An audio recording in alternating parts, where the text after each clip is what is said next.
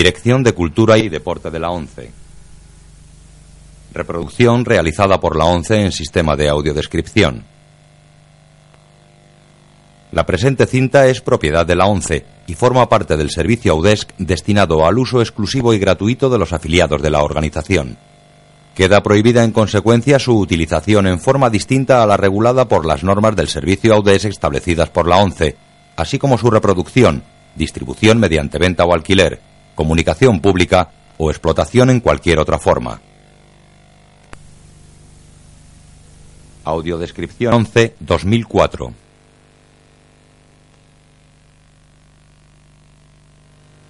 Una mente maravillosa. Año 2001. Color. No recomendada para menores de 13 años.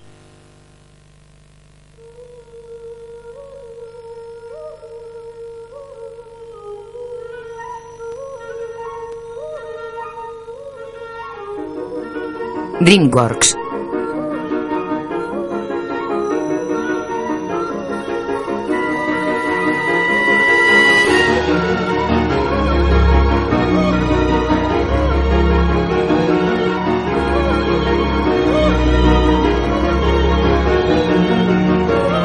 Universal.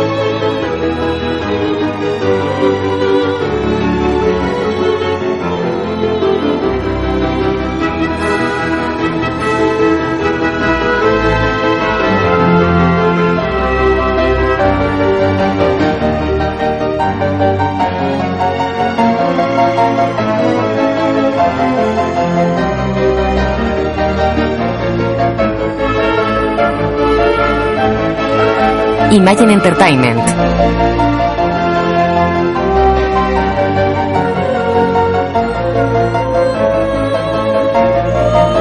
Presentan Una mente maravillosa. En un aula de la Universidad de Princeton, septiembre de 1947. Los matemáticos ganaron la guerra. Matemáticos descifraron los códigos japoneses y crearon la bomba atómica. Matemáticos como ustedes. El objetivo del gobierno soviético es el comunismo global. En medicina o en economía, en tecnología o en el espacio, ahí ha derivado la batalla. Para triunfar necesitamos resultados, resultados publicables y aplicables. Bien, ¿cuál de ustedes será el nuevo Morse? El nuevo Einstein.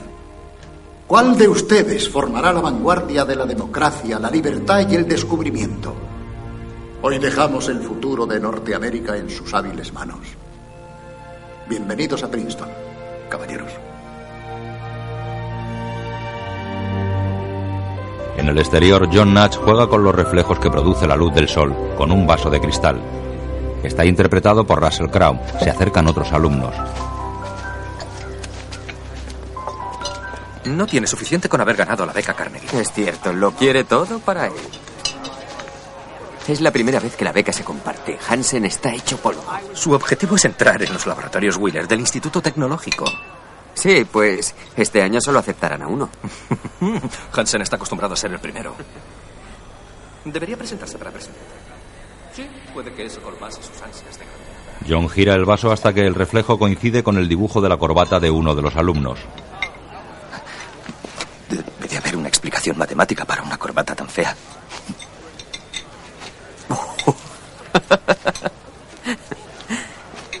Gracias. Nilsson, criptografía de símbolos. Descifró un código japonés. Ayudó a librarnos del fascismo. Al menos eso decían las chicas, ¿no? Yo soy Bender, física atómica. ¿Y tú eres? ¿Llego tarde? Oh, sí, señor Sol. No, bueno. Eh, hola. Eh, Sol, Richardson. Ah, el precio de la genialidad. Ya está. Tantos admiradores y tan poco tiempo, señor Sol. ¿Cómo está, señor? Ah, vende. verte, Martín. Enhorabuena, señor Hansen. Gracias. Eh, chico, ponme otro. John queda cortado. ¿Cómo? Mil perdones, pensaba que eras el camarero. Sea amable, Hansen. La amabilidad no es uno de sus fuertes. Un simple error. Vaya, Martin Hansen. Es Martin, ¿no? Pues sí, John, eso es. Me, imagino que estarás acostumbrado a los errores. Em, he leído tus proyectos. Ambos Aquel acerca de las claves nazis y el otro de las ecuaciones no lineales. Y la verdad, estoy convencido de que en ninguno de ellos hay una sola idea innovadora. Disfruta de tu ponche. John se aleja. ¿Qué? Os presento a John Nash, el misterioso genio del oeste de Virginia. El otro ganador de la distinguida beca Carnegie. John sube las escaleras de acceso a la residencia.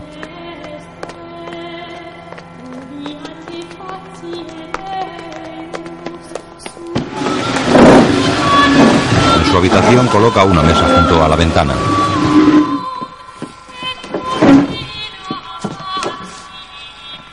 Se acerca a la cristalera y mira hacia el patio. Tres alumnos entran llevando maletas.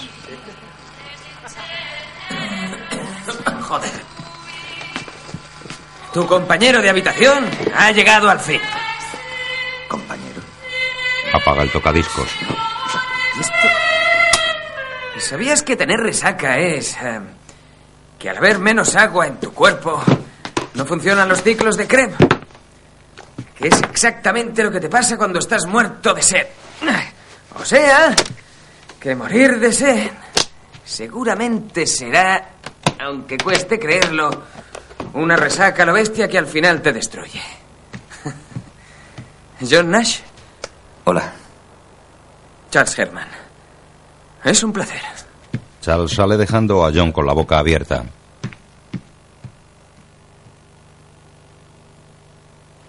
Un grupo de alumnos juega al rugby en el patio. Fijándose en ellos, John escribe fórmulas en el cristal de la ventana con una tiza. Bien, ya es oficial. Vuelvo a ser humano otra vez. Agente, vi al conductor que me atropelló. Se llamaba Johnny Walker. Charles llega en bata y con una toalla al cuello. Verás, anoche pude asistir al cóctel de compenetración del departamento. Yo puse el pene y el resto una encantadora jovencita a la que le apasiona D.H. Lawrence. No es fácil distraerte, ¿verdad? Estoy trabajando. No me digas, cariño, que estabas cocinando. Echa mano a una caja de galletas que John cierra. Se sube de cuclillas a la mesa ante John. ¿Eres un capullo integral? ¿Mm? Oye, si no podemos romper el hielo, ahoguémoslo. Saca una petaca y se la muestra. John sonríe. En una terraza, John coge la petaca de Charles y echa un trago. ¿Y a ti qué te pasa?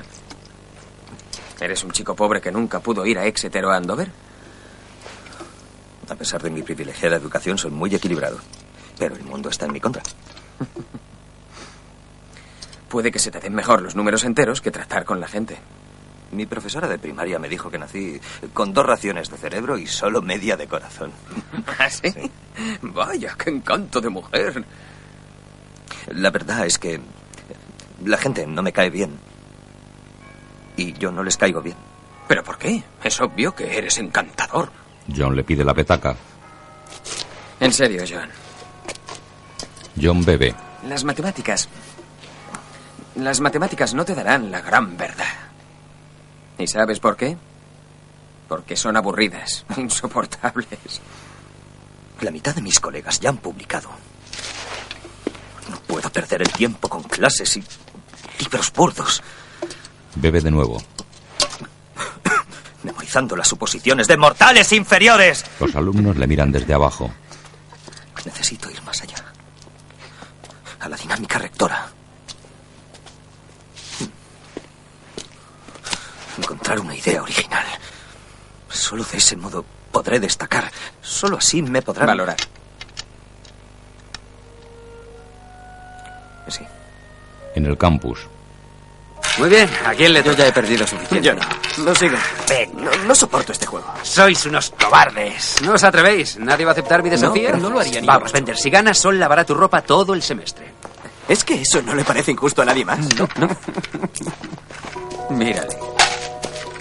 Nash, ¿estás dando un paseo al revés? Espero extraer un algoritmo que defina su movimiento. habla de un grupo de palomas. Ah, Está sonado. Eh, Nash, creí que habías abandonado. ¿No piensas ir a clase o...? Las clases embotan la mente. Destruyen el, el potencial de la creatividad. Ah, no lo sabía. Nash nos deja atónitos con su genialidad, lo cual quiere decir que no se atreve a competir. Golpea el tablero. ¿Asustado? Aterrorizado, petrificado, pasmado, estupidizado por ti. No hay reto. Es pan comido. John y Martin hablan mientras juegan sobre el tablero. ¿Me permites una pregunta, John? Adelante, Martin. Bender y Sol han resuelto la conjetura de Peirot mediante la prueba de Allen. Un trabajo aceptable. Pero sin innovación. Oh, me siento halagado. ¿Tú no? Claro. Y dos informes míos sobre armamento están siendo examinados por el ejército. Conceptos vacíos. Pero los logros de Nash, cero. Soy un hombre paciente, Martin. Creí que tenías una pregunta. ¿Y si nunca se te ocurre esa idea original? ¿Eh? ¿Qué pasará cuando me elijan para los Wheeler a mí? Y no a ti. O si perdieses. Martin coloca una ficha y fuma sonriente. John le mira serio.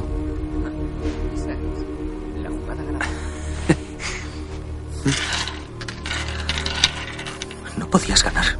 Mm. He hecho la primera jugada. Mi juego era perfecto. El vano orgullo del vencido. El juego es imperfecto. sí. John se levantó tirando el tablero y se aleja cabizbajo de sus compañeros. Caballeros, el gran John Nash. John está en la biblioteca, descalzo y sentado en el alféizar de la ventana. Charles está con él. Llevas dos días encerrado aquí. ¿Sabes que Hansen ha publicado otro trabajo? Y yo no encuentro un tema para mi doctorado. Mira el lado bueno. ¿Has inventado el arte de ventana? John señala sus notas en los cristales. Esto es un grupo jugando al fútbol. Esto, unas palomas luchando por unas migas de pan. Y esto de aquí, una mujer persiguiendo al hombre que le robó el bolso. John, presenciaste un robo. Eso es raro. En toda competición siempre pierde alguien. Eso lo sabe hasta mi sobrina y es más o menos así de alta.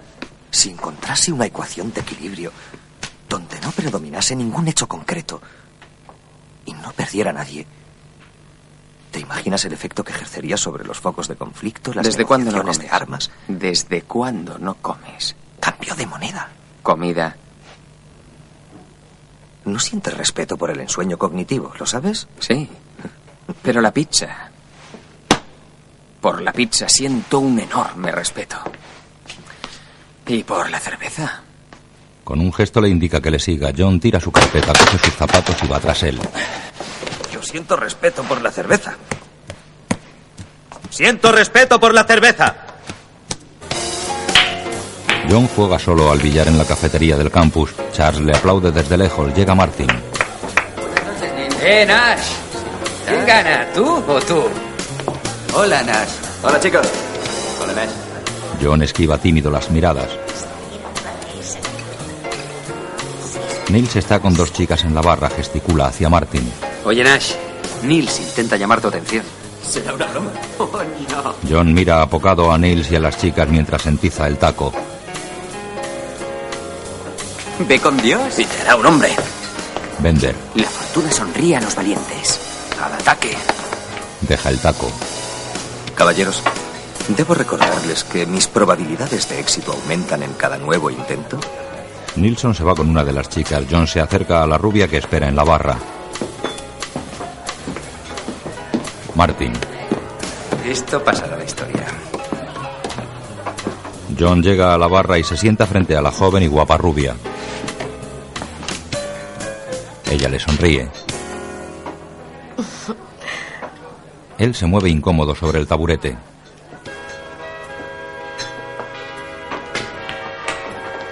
Se miran indecisos, parpadea tímido.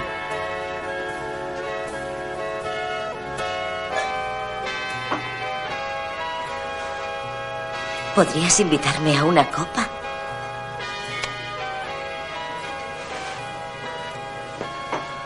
No sé qué es lo que se espera que diga para que tenga relaciones sexuales conmigo.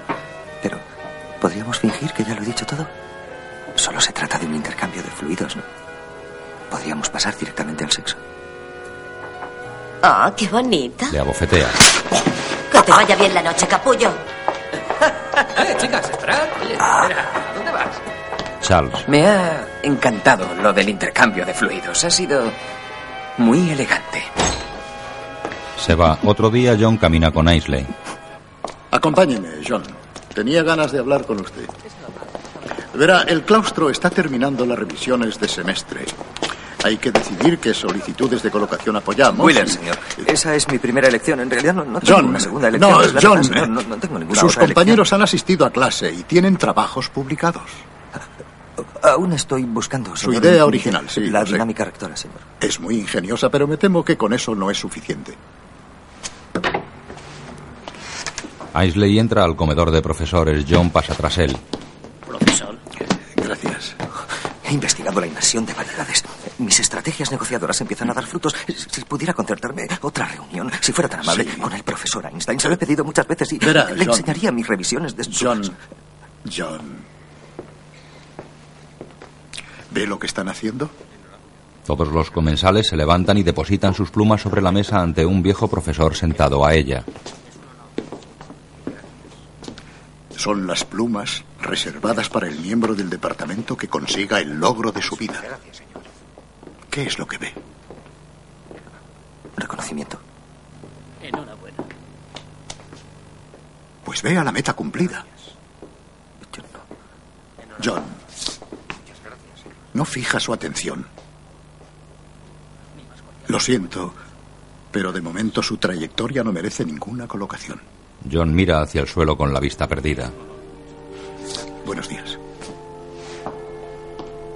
El profesor Aisley se aleja y deposita su pluma sobre la mesa del homenajeado. Mi más sincera enhorabuena. John recula aún con la vista baja y perdida. Gira y sale del comedor. En su habitación estudia las fórmulas hechas en los cristales de la ventana. No veo. Tembloroso y desesperado golpea el cristal con la frente. Por Dios, John. No puedo fracasar. No tengo nada más. Venga, salgamos, vamos. He de conseguir algo. Por no favor, puedo ven conmigo. al vacío. John, No ya basta. ¡Es un libro! John, ¿tienes ¡Es un regaño? regalo! ¡Estupendo! ¡Publicaré trabajo sin! ¡Hazlo ya! ¡Venga, destrózate! ¡Mátate! John, hazlo. No te andes por las ramas. Pártete la cabeza. ¡Vamos! ¡Rompe esa cabeza inútil en pedazos! ¡Maldito sea, Charles! ¿Cuál es tu problema? Tira a Charles al suelo de un empujón. Yo no tengo problemas. Y tú tampoco. John le mira con la frente ensangrentada. Es su problema. La respuesta no está en los libros. Está ahí fuera. Donde has estado trabajando. Charles se levanta y empuja la mesa hasta la ventana.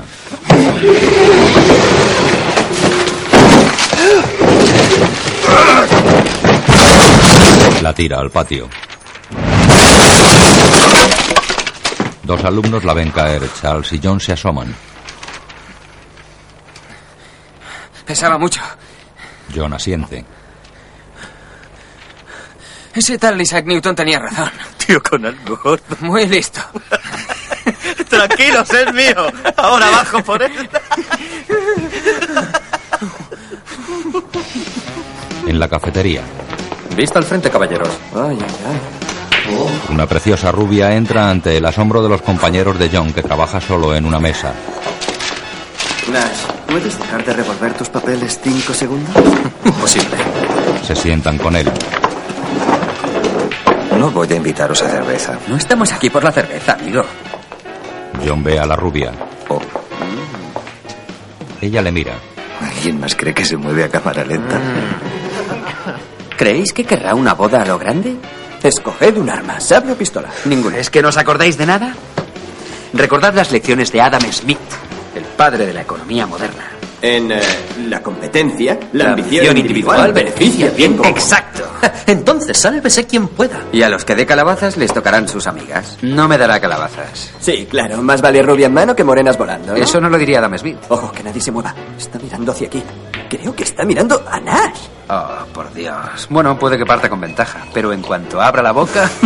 ¿Os acordáis de la última vez? Sí, cómo no. Inolvidable. Pasará a los libros de historia. La rubia mira seductora a John que la observa sonriente.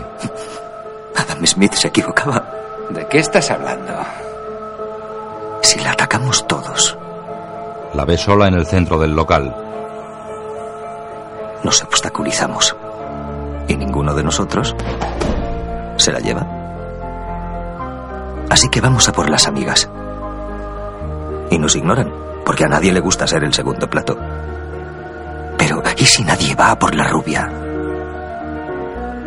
No nos obstaculizamos y no ofendemos a las otras chicas. Victoria asegurada. Y todos echaríamos un casquete.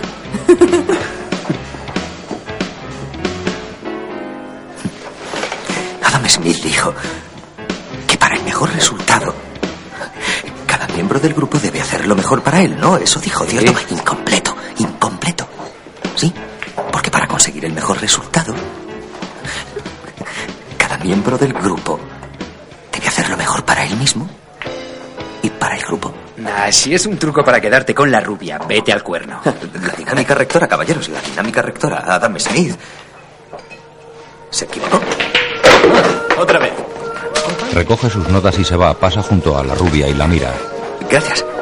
Se aleja. La rubia mira confundida a sus amigas. John trabaja en su cuarto.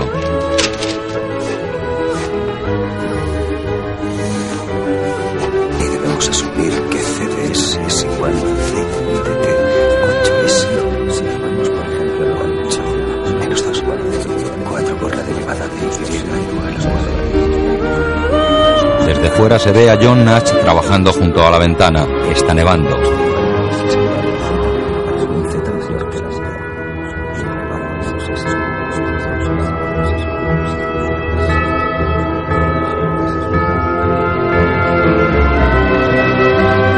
Sigue trabajando tras la ventana de su habitación. Ya es primavera.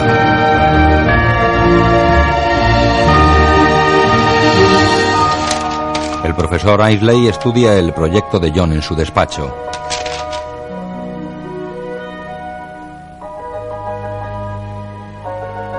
Natch está sentado frente a él. Charles asoma por la puerta del despacho y habla con John por gestos.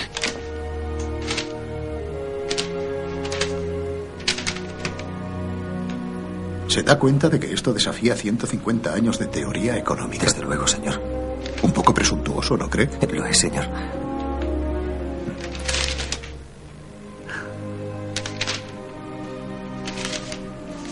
Bien, señor Nash. Con un proyecto de esta envergadura, estoy convencido de que conseguirá un puesto donde elija.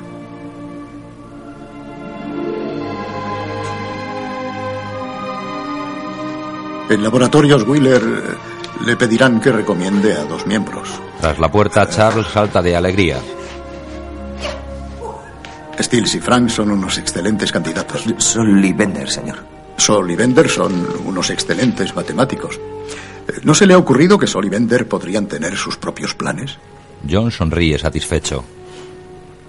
En la cafetería brindan con champán. Charles no está con ellos. Salud, salud, salud. Ah, atención, momento violento a la vista. Todos miran a Martin que entra serio y se acerca al grupo.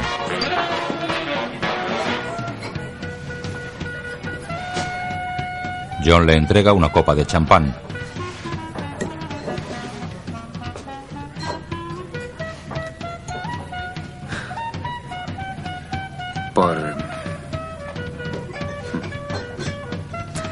La dinámica rectora. Brindan. Enhorabuena, John. Salud. John bebe sonriente.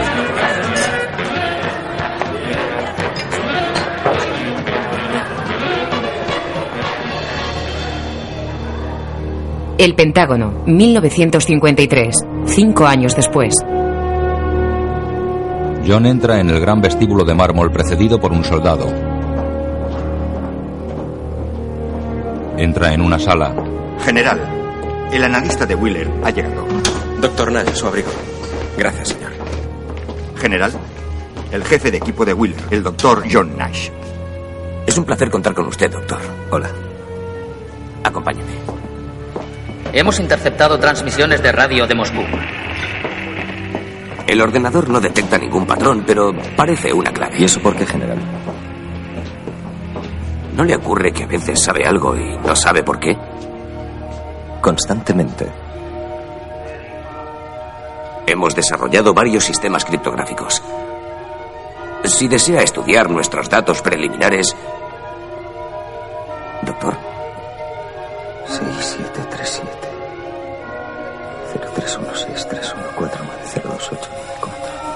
John mira atentamente los paneles llenos de hojas con claves numéricas bajo la mirada de los militares que hay en la sala. Algunos números de cada página brillan a los ojos de Natch.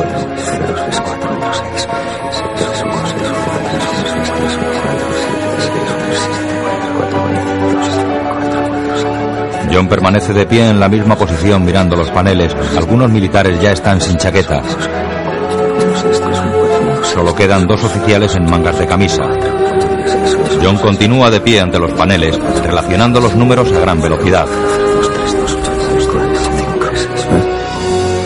034. Un algoritmo numérico resalta sobre las demás cifras. John se acerca a los paneles.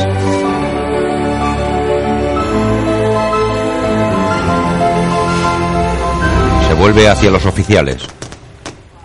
Necesito un mapa. Extienden el mapa sobre una mesa. 46 1308 67 46 90. Coloca fichas sobre el mapa. Starkey Corner, Maine. 480301 91 26 35. Prairie Portage, Minnesota.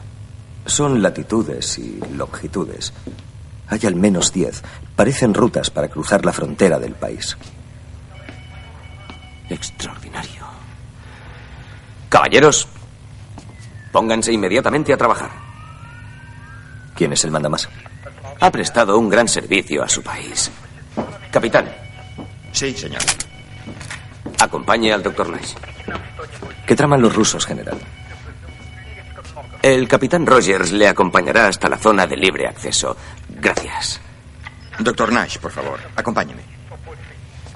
John mira a un hombre que observa desde un corredor superior. John va en el asiento posterior de un coche. Es el doctor Nash. Está bien.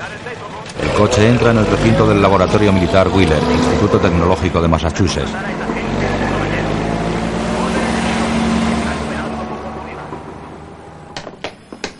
En el edificio le recibe Sol.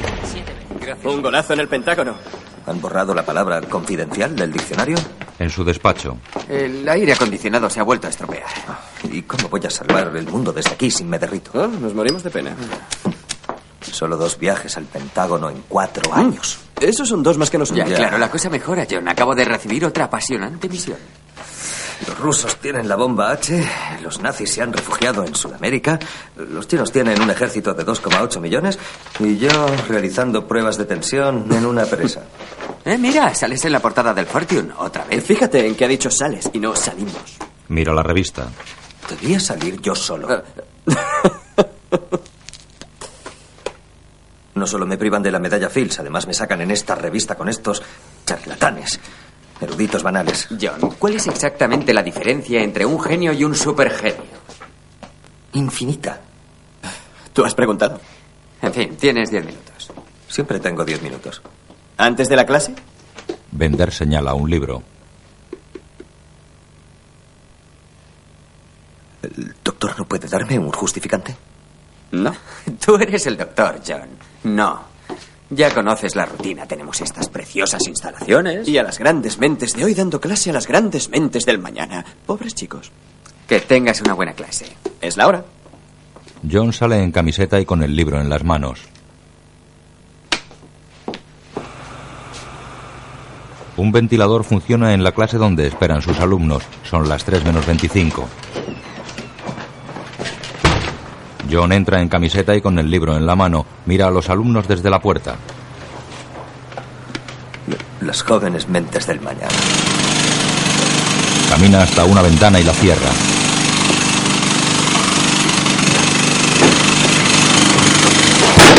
¿Podemos dejar una ventana abierta? Hace mucho calor, señor. Su confort importa menos que la capacidad de oír mi voz. En la mesa del profesor, John ojea el libro y lo tira a la papelera. Personalmente, creo que esta clase será una pérdida de su...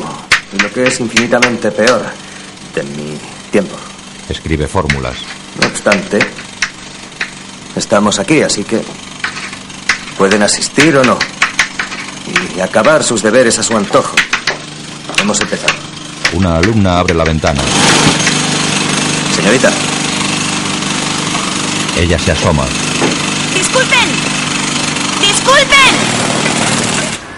Hola. Tenemos un problema. Aquí hace un calor terrible si cerramos las ventanas y el ruido es insoportable si las abrimos. Me preguntaba si nos harían un favor, si podrían trabajar en otro sitio unos... Nos quedan unos 45 minutos. No hay problema. Gracias. Gracias. La alumna mira a Natch con suficiencia. Co- Como descubrirán en el cálculo multivariable, a menudo hay varias eh, soluciones para un mismo problema. Ella abre otra ventana. Como les decía, aquí hay un problema que algunos de ustedes tardarán meses en resolver. Otros, en cambio, necesitarán el resto de su vida. La alumna se sienta mirándola intrigada. De noche, John sale del edificio Wheeler ojeando unos papeles. Tras él sale el hombre que le observaba en el Pentágono desde el corredor. Profesor Nash, John se vuelve hacia él. Caminan el uno hacia el otro.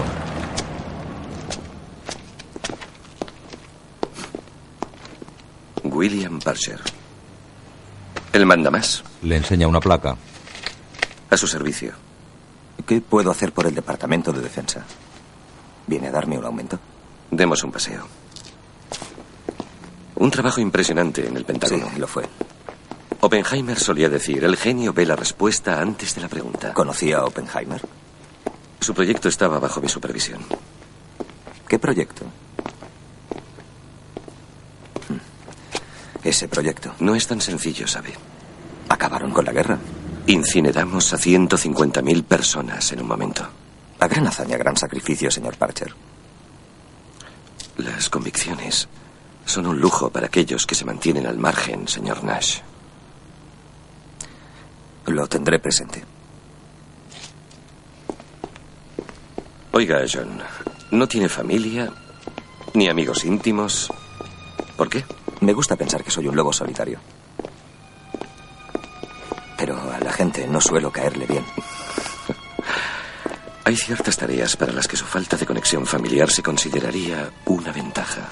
Llegan a un control. ¿Es un área restringida? Me conocen. John se identifica ante el soldado de la garita y entran. ¿Había estado aquí antes? En la primera reunión nos dijeron que estos almacenes estaban abandonados. Eso no es precisamente cierto. En el interior de los almacenes hay militares y técnicos con batas blancas atendiendo grandes ordenadores.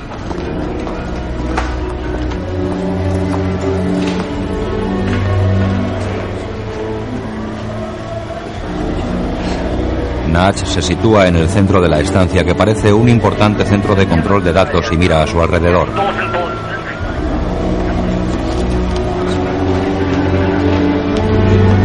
Parcher enciende un cigarrillo y deja el mechero en la mesa de su despacho. Lo que voy a explicarle aumentará su autorización de seguridad a alto secreto. La filtración de información reservada acarrearía su encarcelamiento. ¿Está claro? ¿Qué, qué operaciones? Enciende un monitor con un mando a distancia. En la pantalla pone Preparado por Oficina de Servicios Estratégicos. Buen invento. Natch curiosea el mando a distancia. Esta es una fábrica de Berlín. La ocupamos al final de la guerra. Los ingenieros nazis intentaban construir una bomba atómica portátil. Pero los soviéticos llegaron antes al complejo y perdimos el chisme. Aquellas rutas del Pentágono iban de eso, ¿verdad? Los soviéticos no están tan unidos como la gente cree. Una facción del ejército rojo llamada Novaya Svovga, la nueva libertad, controla la bomba y pretende detonarla en nuestra nación. Su plan es provocar el mayor número de víctimas civiles posible. En el monitor, una explosión atómica arrasa todo a su paso. El hombre es capaz de tanta atrocidad como alcance su imaginación. Nueva Libertad tiene agentes latentes en Estados Unidos. McCarthy es un idiota, pero por desgracia no está equivocado. Nueva Libertad se comunica con sus agentes mediante códigos insertados en periódicos y revistas. Y ahí entra usted. Verá, John, lo que le distingue del resto es que usted es, de forma innata, el mejor descifrador de claves que he visto en mi vida.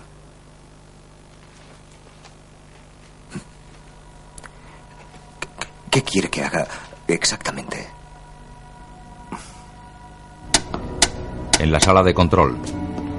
Memorice esta lista de publicaciones. Escudriñe cada número, descubra códigos ocultos y descifrelos. Le hacen pruebas médicas. Coloque la barbilla sobre el soporte y mire la luz. Pulso 88, normal. Listo. Le molestará un poco. Ha dolido, ¿verdad? Acaba de implantarle un diodo de radio. Tranquilo, es inocuo. El isótopo acabará desintegrándose. Y como resultado, esos números irán cambiando. Es la clave de acceso a su punto de entrega. Tiene números bajo la piel. Me he convertido en espía. Se toca el implante en su brazo. Más tarde estudia revistas en su despacho. Un titular dice, Madre evita los días de peligro sucio. Madre, protéjanse con... Adelante. Un policía militar entra con la alumna que subió a la ventana. Vaya, usted debe de ser muy importante. Natch muerde un vaso de plástico. Se quita el vaso de la boca. Está bien, Mike. El policía se va. Ella se acerca a la mesa.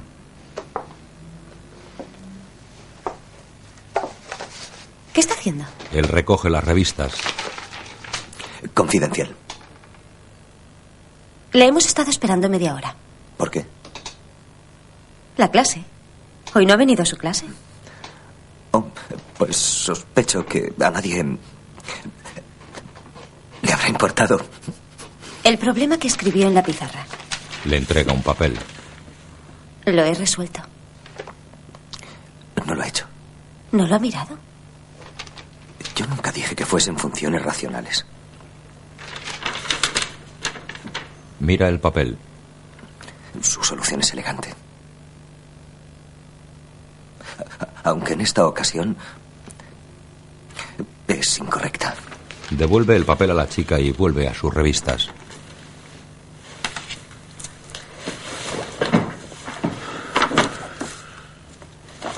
Ella guarda su papel.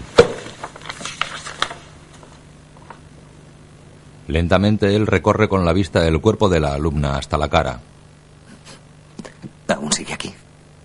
Sigo aquí. ¿Por qué? Me gustaría saber, profesor Nash, si cenaría conmigo. Natch mira nervioso a ambos lados y se rasca la cabeza. Usted come, ¿verdad?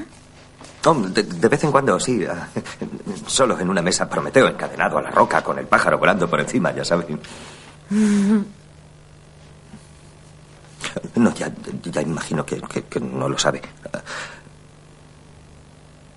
Si deja su dirección en mi despacho, iré a buscarla el viernes a las ocho para cenar. Él queda mirando la mesa. Ella sonríe y se aleja. Una cosa más. ¿Tiene un nombre o debo seguir llamándola señorita? En una fiesta. Gobernador, permítame presentarle a... La señorita Alicia Larde. Alicia Larde. ¿Cómo está? Es un placer. Profesor, eh, con el gobernador. Oh. Por favor. Al fotógrafo. Espere un segundo, lo siento. Le arregla la pajarita. Quiero una copia de esta. Es la primera gran cita, ya sabe. Así que tienen que salir muy guapos. Estado en el que no suelen encontrarse. En condiciones normales. Le pone un pañuelo en el bolsillo del smoking. Ya está. Mejor. Le he sorprendido. Pues siga sorprendiéndole, profesor. El gobernador le estrecha la mano para la foto. Con su elegante y escotado vestido negro, Alicia mira un cuadro de Chagall. John mira la espalda de la chica.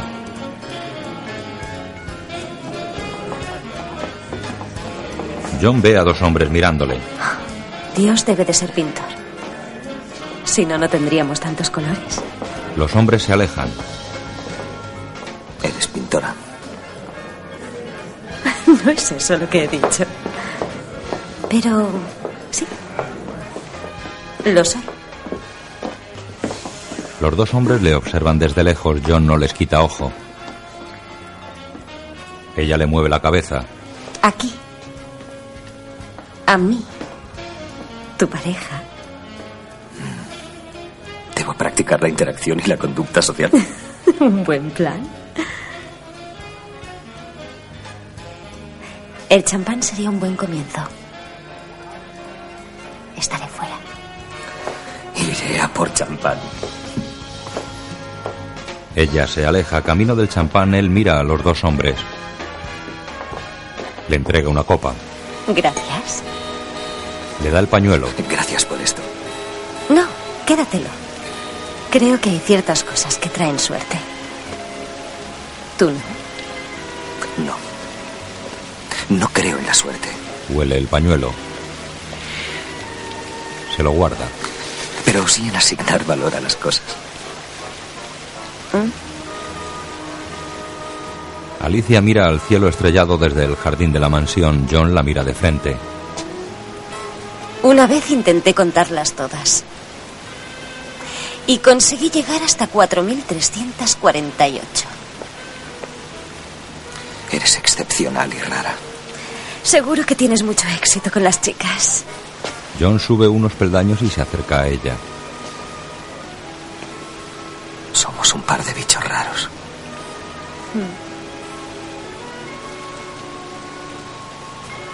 Elige una forma. Una forma.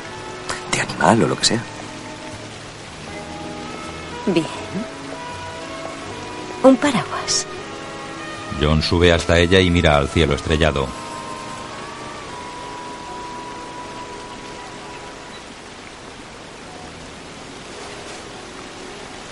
Colocado tras ella le coge una mano, la levanta y dibuja un paraguas, siempre mirando al cielo.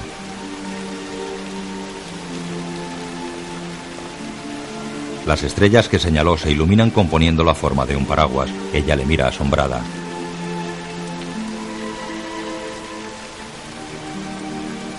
John acaricia la espalda de Alicia. Otra vez. Otra. Bueno, ¿qué quieres? Haz un pulpo. Levanta la mano de Alicia y dibuja señalando a las estrellas.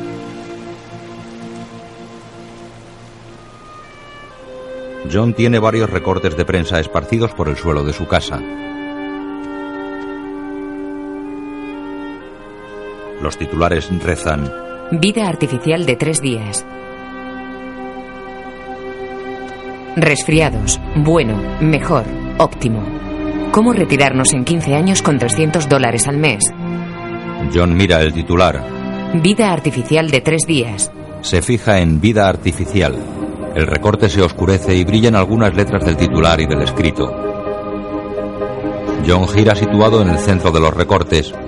Los papeles que mira se iluminan.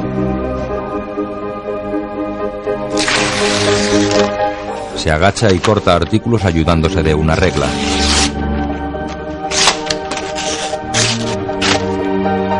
Sentado a su mesa escribe y dibuja sobre unos pequeños mapas.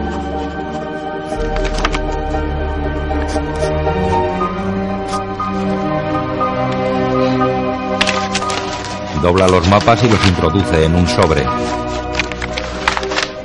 Cierra el sobre y derrite el lacre sobre la solapa.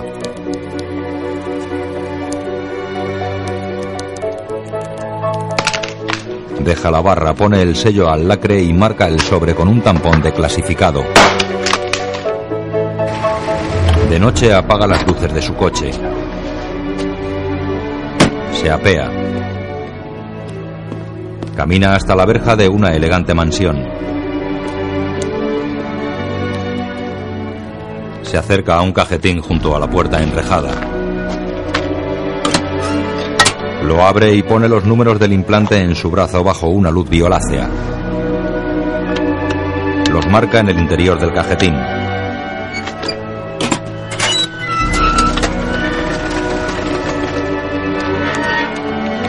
La reja de la mansión se abre y él entra.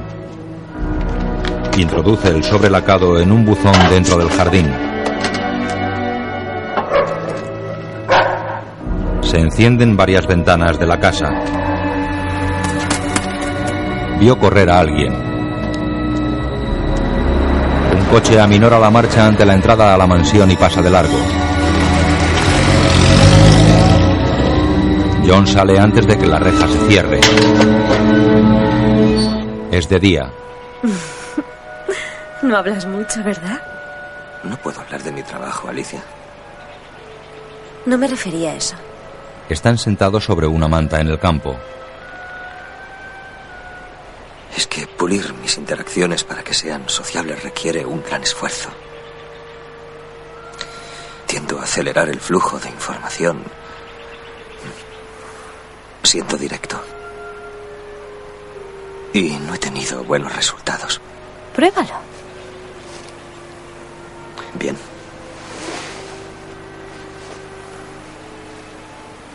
Te, te encuentro atractiva. Y tus insinuaciones indican que sientes lo mismo. Aún así, el ritual requiere una serie de actividades platónicas antes de hacerlo. Yo estoy siguiendo dicho protocolo, pero la cruda realidad es que quiero practicar el coito contigo lo antes posible. ¿Vas a bofetearme?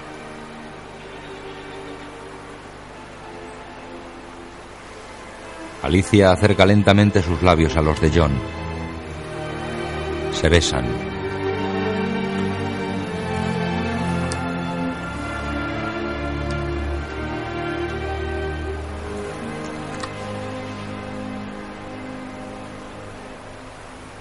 ¿Y este resultado?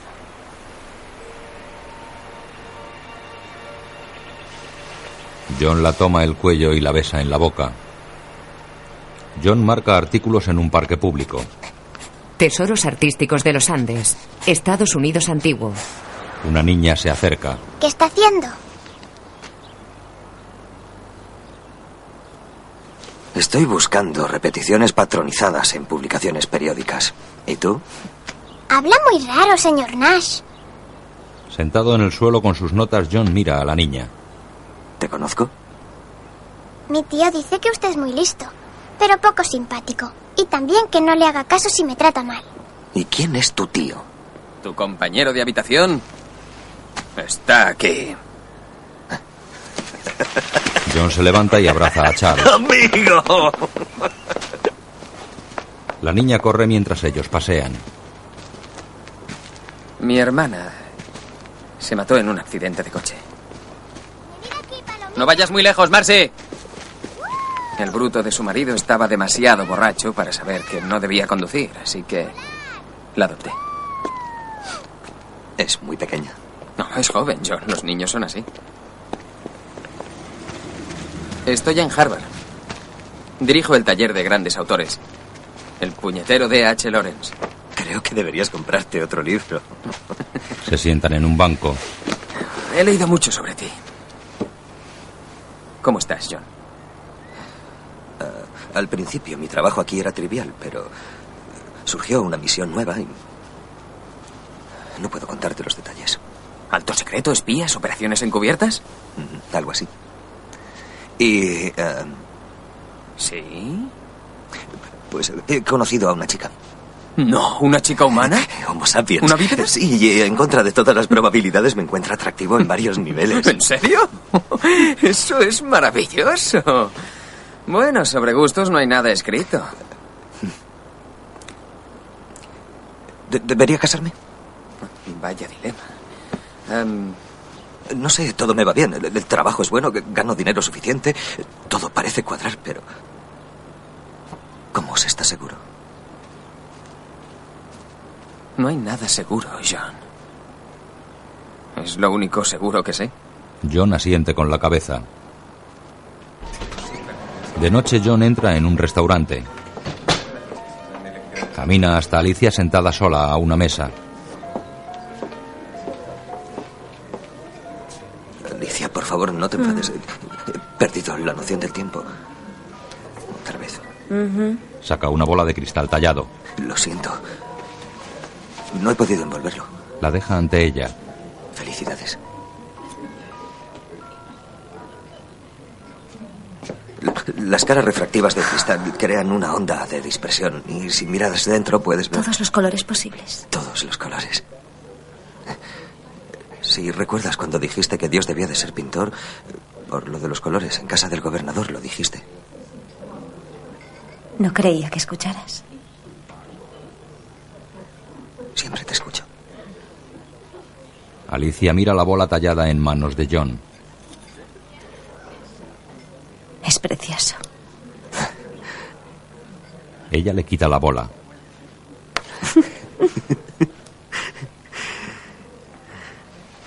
De pie junto a la mesa, John nervioso se arregla la corbata y se arrodilla ante ella. Alicia, nuestra relación merece un compromiso a largo plazo. Necesito alguna prueba o dato verificable y empírico.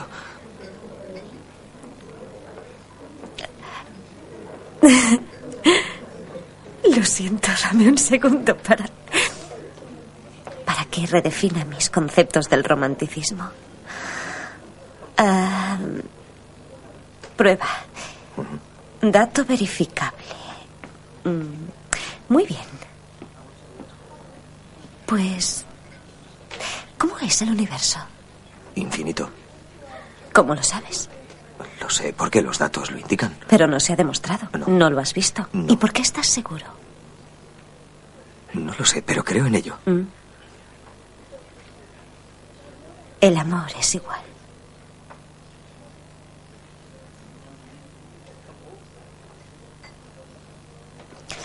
Ahora, la parte que no sabes es si yo quiero casarme contigo. Él asiente. En el cristal trasero de un coche, Sol escribe con pintura blanca Alfa beta menos beta alfa implica amor. Frente a él, John y Alicia salen de una iglesia. Los novios se besan y los invitados les tiran arroz. Los novios saludan a los invitados y se acercan al coche.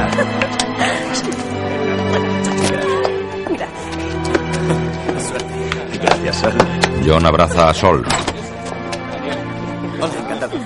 Al otro lado de la calle, Parcher observa desde su coche. John le saluda con la cabeza. Alicia entra al coche. De noche, una luz violácea ilumina los números del implante de John. Él marca el número en el cajetín de la mansión. La reja se abre y John entra. Cambridge, octubre de 1954. Deposita un sobre en el buzón de la casa. Sale antes de que la reja se cierre. Un coche frena ante él. ¡Sube! ¡Deprisa! John sube al coche de Parcher. Nos siguen. Un coche llega tras ellos. ¿Quién? ¿Quién nos sigue? Te han descubierto. ¡Acércate! ¡Ah! ¡No te muevas! Esquivan a coches que vienen de frente.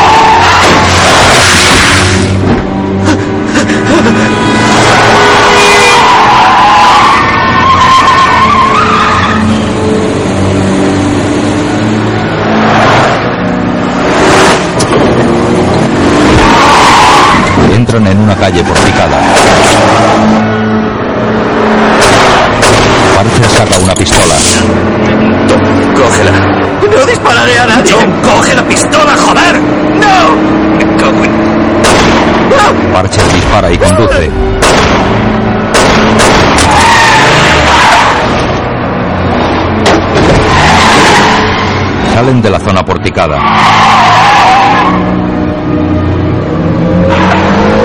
¡Agáchate! ¡No te muevas!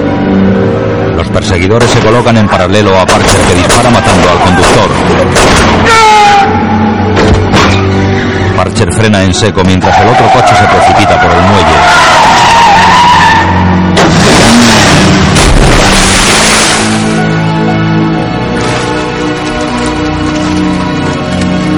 El coche de los perseguidores se hunde en el agua.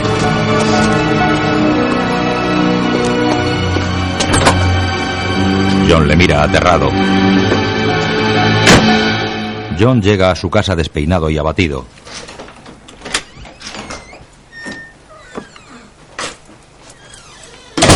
Se queda junto a la puerta. ¿John?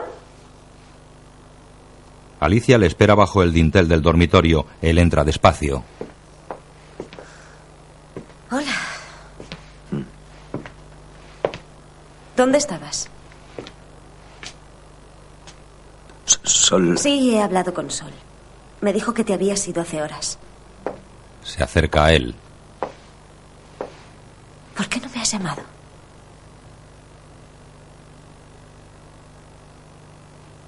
¿Estás bien? Afirma apocado, entra en el dormitorio y cierra por dentro. Echa la llave. John. John. Por favor, háblame. Dime qué ha pasado. Él se sienta en el suelo. John, abre la puerta. Vamos, abre la puerta. Déjame entrar. ¡Háblame! ¡John! ¡Abre la puerta! Ya de día, John mira a través de las lamas de la persiana. Dos coches negros aparcan bajo su ventana.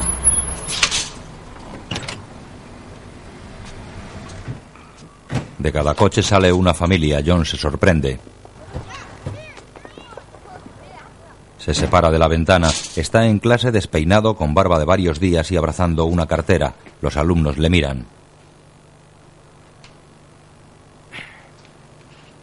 Cabizbajo y aturdido sale de clase. Los alumnos se miran entre sí extrañados.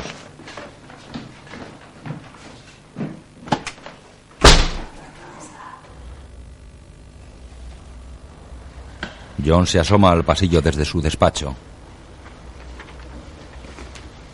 En el vestíbulo hay dos policías militares de guardia. John sale del despacho y busca la llave. John. Antes de cerrar llega Parcher. William, esto no formaba parte del trato. Cada vez que un coche, un portazo, yo... Te entiendo. Más de lo que puedes imaginar. Parcher abre la puerta y entran al despacho.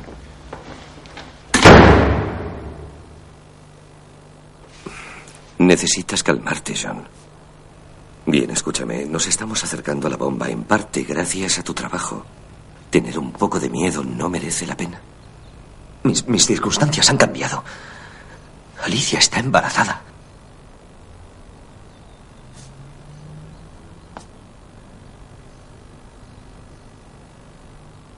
Te dije que las relaciones eran peligrosas. Tú decidiste casarte con ella. Y no hice nada para evitarlo. La mejor forma de garantizar vuestra seguridad es continuar con tu trabajo. Pues renuncio. No puedes. ¿Y por qué no? Porque yo evito que los rusos sepan que eres de los nuestros. Si dejas de trabajar para mí, yo dejo de trabajar para ti. John baja la mirada, agobiado. Parcher se va. John sale tras él. ¡Parcher! ¡Parcher! Sin hacerle caso, Parcher sale por una puerta al fondo del pasillo. John, ¿estás bien? Sol sale de otro despacho. Sol mira a la puerta del fondo. John entra en su despacho. La sombra de John se proyecta contra la pared del salón de su casa. John mira a través de las lamas de la ventana, entra Alicia y deja la luz del dormitorio encendida. John, ¡Apágala! ¡Apaga la luz! John corre a apagarla. ¿Pero qué haces? John, ¿qué te ocurre? Vete con tu hermana. Entran al dormitorio. El coche está ahí detrás. Ve por puedas. Nada de callejuelas. Ve por donde ir, ¿de No acuerdo? iré a ninguna parte. Cuando llegues a su casa, espera No, que te no llame. pienso irme. No pienso irme. ¡Basta! ¡Basta! Por favor, Alicia. Ya te lo explicaré. John sale del cuarto.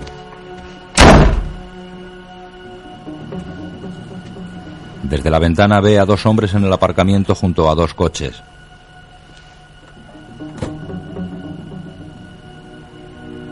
Alicia se sienta preocupada en el dormitorio.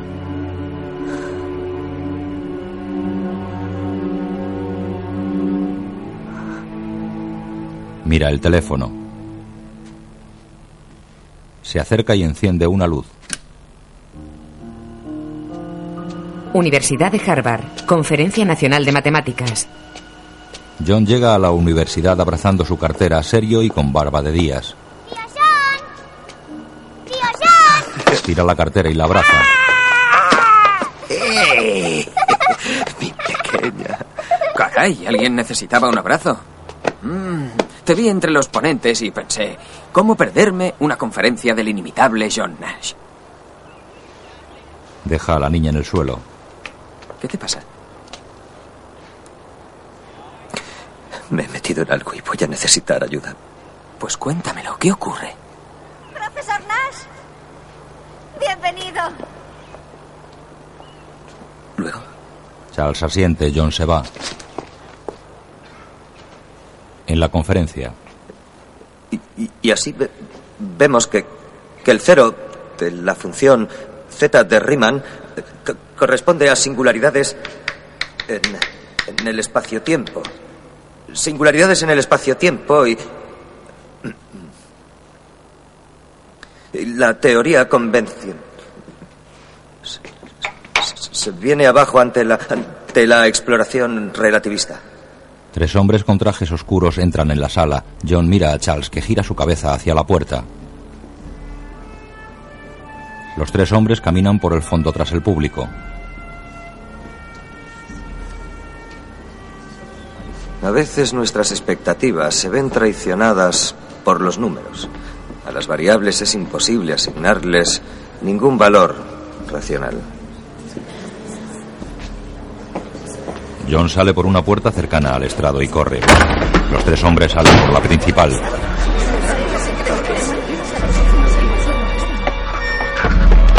John corre por el exterior de la universidad sin su cartera.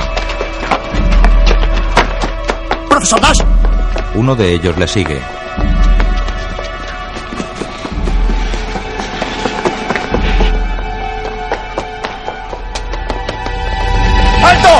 Nash. Le acorralan. Profesor Nash. No armemos un escándalo. ¿De acuerdo? ¿Qué quieren? Me llamo Rosen. Doctor Rosen, soy psiquiatra. Perdone, pero no me convence. Me gustaría que me acompañara, John. Solo para charlar. Parece que no tengo elección. Le da un puñetazo y huye.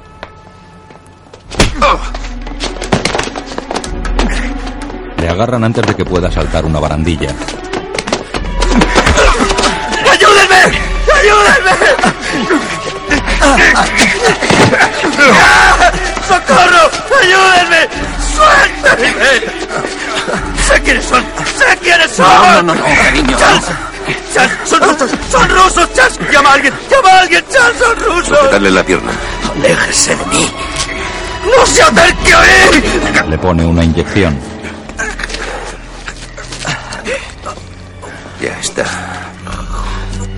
Mucho mejor. Tenso, John queda sin fuerzas. Charles y Marcy le miran. No pasa nada.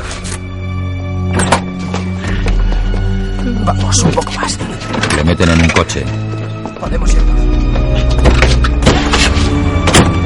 Charles sostiene a Marcy en brazos entre el grupo de gente que ve cómo se llevan al doctor Natch.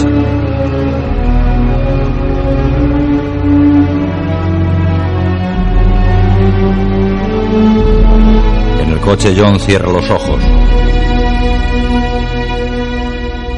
Cuando los abre ve la alfombra que tiene a sus pies. Está sentado y esposado en una silla de ruedas en un despacho.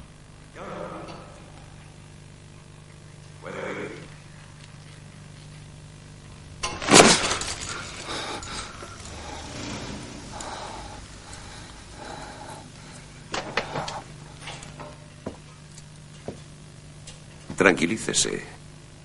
El efecto de la toracina aún durará.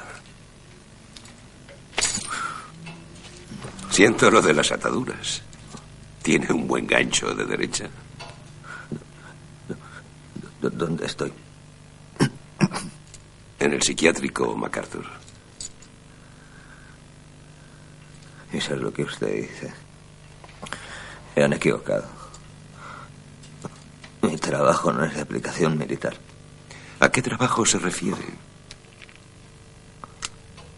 Yo no sé nada. No sirve de nada guardar secretos. Intentó levantarse pero cayó por las correas atadas a la silla.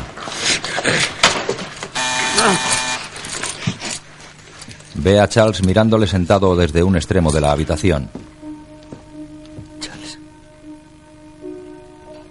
Charles. No pretendía involucrarte en esto. Lo siento.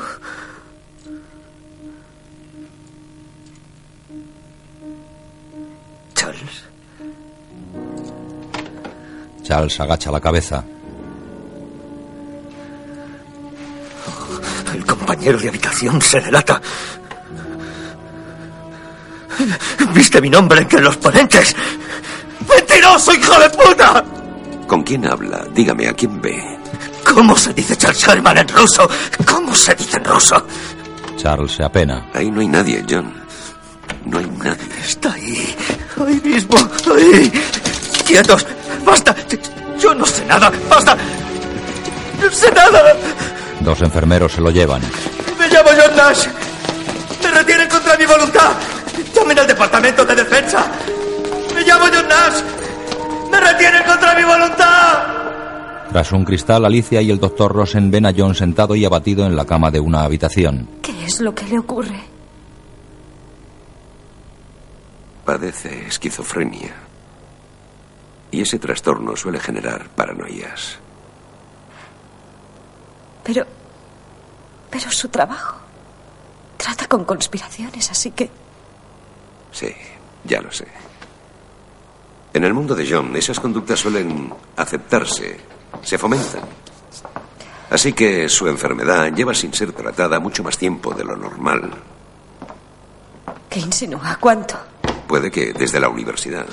Al menos fue entonces cuando empezaron sus alucinaciones. ¿De qué está hablando? ¿Qué alucinaciones? Pues he detectado una de momento. Un compañero imaginario llamado Charles Herman. Charles no es imaginario. Él y John son amigos desde Princeton. ¿Conoce a Charles? ¿Ha cenado en su casa? Solo viene a la ciudad por las conferencias. ¿Fue a su boda? Tenía clases. ¿Ha visto alguna foto suya o ha hablado con él por Esto teléfono? es ridículo. He llamado a Princeton. Según sus registros, John vivía solo. ¿Qué es más probable? ¿Que su marido, un matemático sin instrucción militar, sea un espía del gobierno huyendo de los rusos? Usted hace que parezca un loco. ¿O que haya perdido el contacto con la realidad? Yo tan solo puedo ayudarle mostrándole la diferencia entre lo real y lo que está en su mente.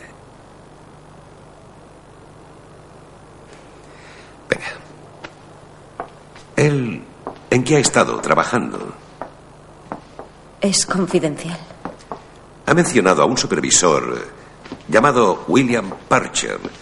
Quizá el señor Parcher pueda aclararnos las cosas, pero no puedo llegar hasta él sin autorización. ¿Quiere que le ayude a obtener los detalles de su trabajo? John cree que soy un espía ruso. ¿Usted también lo cree? Alicia le mira, después camina con Bender y Sol. ¿Qué ha dicho el médico? ¿Está enfermo? No lo sé.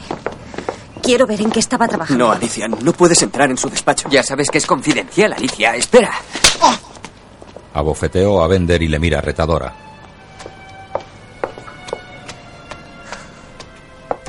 Entran en el despacho de John. Las paredes están empapeladas con recortes de prensa. Dios mío. Dios mío. Alicia recorre las fotografías y recortes con anotaciones y dibujos en rojo.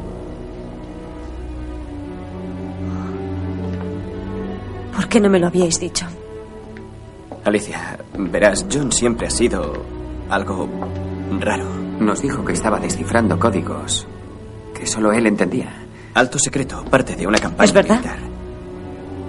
Bueno, es posible. Llegan órdenes constantemente y algunos no estamos autorizados. Es posible que... Posible, pero no lógico. Últimamente se le notaba mucho más angustiado y luego cuando llamaste... Así que esto es lo único que hacía. Recortar revistas. Lo único... no. Alicia baja de su coche.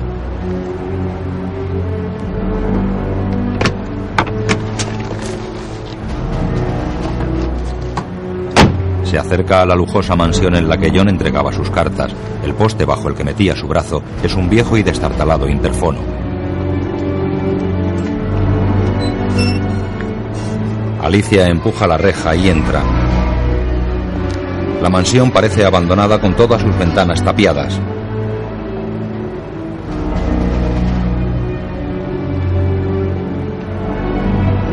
Ve el buzón y se acerca a él.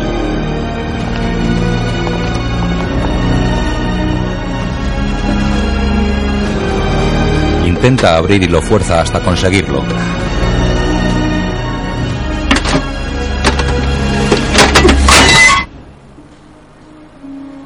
Espera sentada a una mesa en una sala del hospital. Un enfermero precede a John en pijama blanco. Ella se levanta. Se acercan y se abrazan.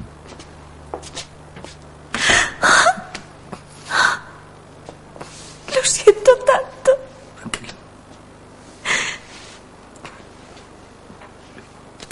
Y yo a ti. Tengo que hablar contigo. Está bien. Se sientan. Alicia, lo he estado pensando y me doy cuenta de que mi comportamiento y mi incapacidad para tratar esto contigo te habrá parecido una locura. No te dejé elección. Lo comprendo y lo, lo siento de verdad. No importa. Todo va a salir bien. Todo va a salir bien. La acaricia. Pero hablemos en voz baja. Tal vez no se escuche. Puede haber micrófonos. Te lo voy a contar todo. Incumpliré el protocolo, pero tienes que saberlo. Porque tienes que ayudarme a salir de aquí. Alicia estaba trabajando para el gobierno. Existe una amenaza de proporciones catastróficas. Los rusos quieren saber cosas que yo solo sé, por eso no me eliminan sin más. Vienen aquí para impedir que haga mi trabajo. Contacta con los de Wheeler. Debes encontrar a William Parcher. Él puede ayudarnos solo, él puede. Él titubea. He ido a los Wheeler. Eso, No eso hay es... ningún William Parcher. Claro que sí, he trabajado para... ¿Haciendo qué? ¿Descifrando códigos? ¿Depositando sobres en un buzón secreto para el gobierno? ¿Cómo lo sabes? Sol te siguió. Pero no le dio importancia. Sol siguiéndome. Alicia saca de su bolso un fajo de sobres lacrados.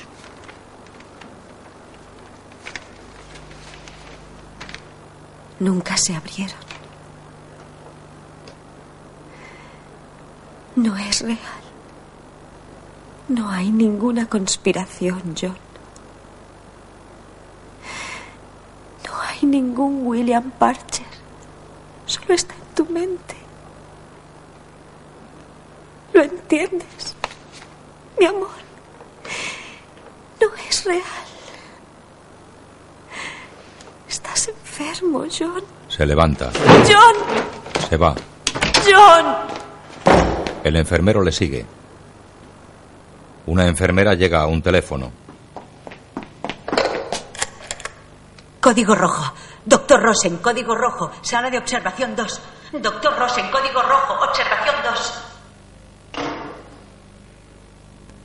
John está sentado en el suelo de su cuarto hurgando en su brazo ensangrentado. Entran el psiquiatra y enfermeros. John. John. El implante no está. No lo encuentro.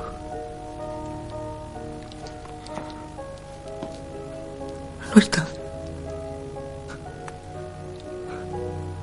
El doctor se agacha y le mira el brazo donde debería tener el implante.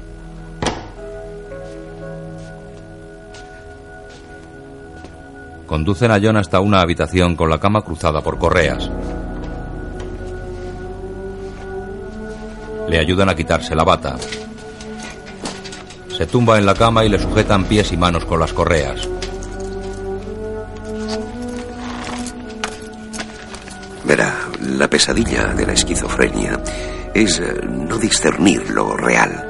Eh, imagine que de pronto descubriera que la gente y los lugares y los momentos más importantes de su vida no hubieran desaparecido ni muerto, sino algo peor, que no hubieran existido. Imagine qué infierno. Tras una ventana elevada, Alicia y el doctor ven cómo inyectan a John en el hombro. Administrando insulina. 8428. Desde la cama, él ve a Alicia que pone su mano abierta sobre el cristal. Ve cómo ella quita la mano. John cierra los ojos y deja caer una lágrima.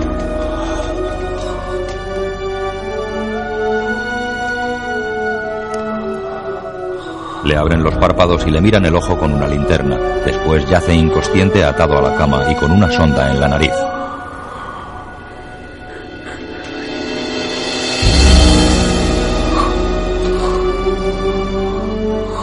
Le meten dos cucharillas en la boca para que no se ahogue. Sufre espasmos. Le sujetan la cabeza. Alicia se vuelve hacia el doctor. ¿Cada cuánto? Cinco veces a la semana durante diez semanas.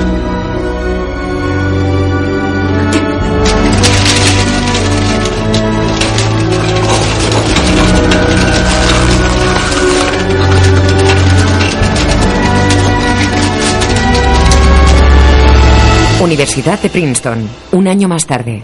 Alicia pasea con un coche de bebé por el campus junto a Sol. John siempre hablaba con cariño de su estancia en Princeton. Y, y Hansen dirige ahora el departamento. Sí, y nos lo recuerda constantemente. Ya. John se niega a acercarse al campus. Creo que está avergonzada. Eh, eh. ¿Quieres esto? Al bebé. Oye, Alicia, ¿cómo... ¿Qué tal lo llevas? Los delirios han pasado. Dicen que con la medicación y un entorno No, no, sin estrés. ¿Cómo estás tú?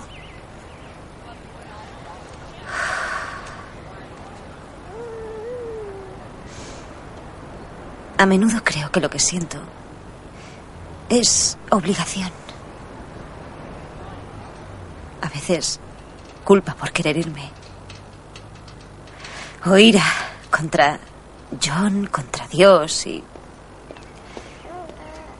Pero... Luego le miro. Y me obligo a ver al hombre con el que me casé. Se convierte en ese hombre. Se transforma en alguien al que quiero. Y yo me transformo en alguien que le quiere. No es así siempre, pero es suficiente. John es un hombre afortunado. Alicia.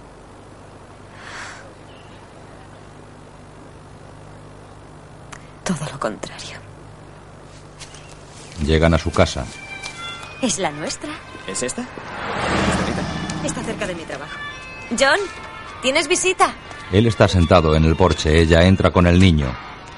Hola. Hola. Espero que no te importe. Le besa y entra en la casa. Sol se queda con John. Hola, jefe. ¿Un cigarrillo? Eh, no, gracias. Eh, lo dejé hace tiempo. Deja el paquete de tabaco y extiende la mano. Hola. Hola, John. Sol va a sentarse. ¿Conoces a Harvey? Se levanta. John, no hay. Tranquilo, es broma. ¿De qué sirve estar chalado si no puedes divertirte? Oh, por Dios, John. ¿Cómo he picado? Sale Alicia. Aquí tienes. Deja pastillas sobre el tabaco. Yo me las tomaré luego. Debes tomártelas ahora. ¿Quieres algo de beber? No, gracias. Bien. Oye, eh, eh, estaba en la ciudad para dar un cursillo y me voy esta noche. Y Bender también tenía ganas de venir a, a verte y saludarte. ¿Por aprensión? Sí. A mí me pasaría lo mismo. Pero tengo que cargar conmigo. Intento solucionar la hipótesis de Riemann. Ajá. Pasa sus notas a Sol. Supongo, supongo que sí. Les impresiono, tendrán que readmitirme. Pero es, pero, pero es difícil. Porque con la medicación resulta complicado ver la solución.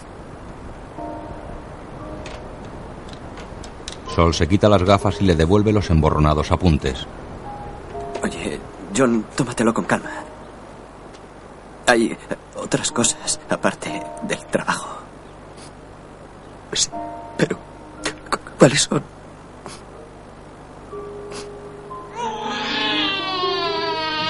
Más tarde, John sostiene a su hijo en brazos dentro de la casa. Está sentado en una silla y el chupete está sobre la mesa junto a él. Alicia le coge en brazos. Coge el chupete y sale. John permanece alicaído mirando al suelo.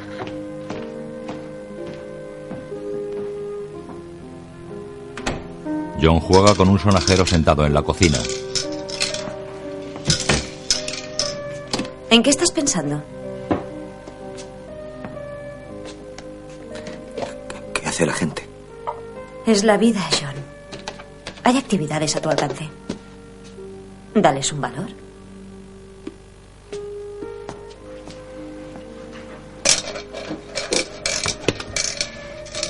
Podrías salir de casa.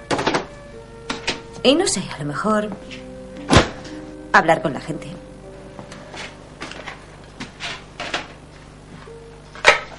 Podría sacar la basura. Se le queda mirando. Él moja la ventosa del sonajero y lo pega a la pared. Alicia ciega.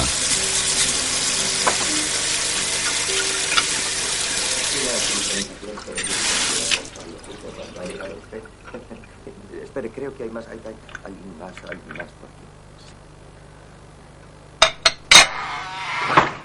Ella escucha atenta. Él entra. Deja el cubo de basura. ¿Con, ¿Con quién hablabas? Con el basurero.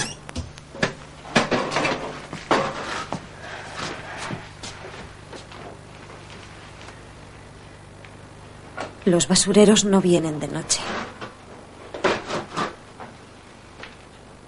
Por aquí sí.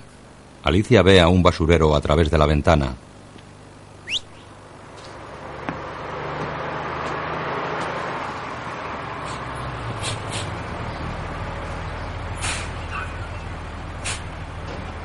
Mira a John.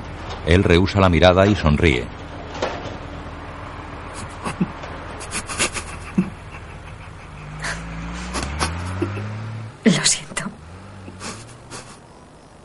De noche ambos están acostados despiertos.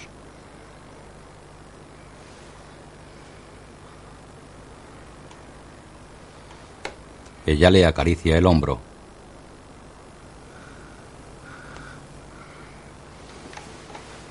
Se abraza a él.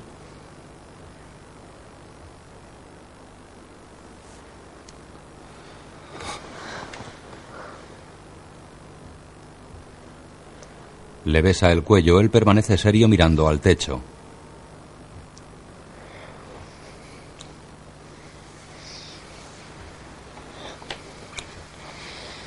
Ella baja la mano al sexo de él, pero él la detiene y se da la vuelta.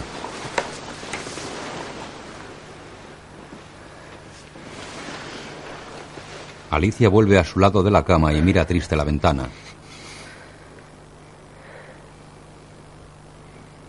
Mira a John. ¿Es por la medicación? Él asiente. Ella se levanta de la cama y va al cuarto de baño.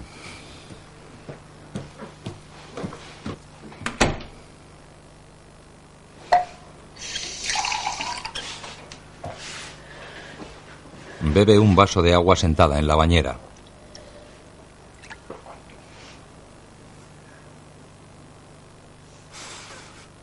Tira el vaso. Golpea el espejo.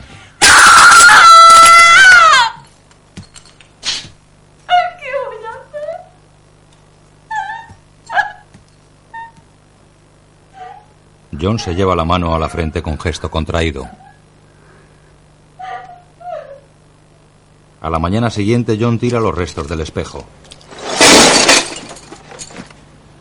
Ve a Alicia con el niño entrando en el coche. Mi madre se quedará con el bebé hasta más tarde.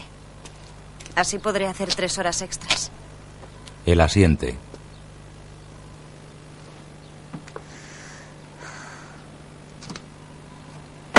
Ella cierra la puerta del coche, él entra en casa.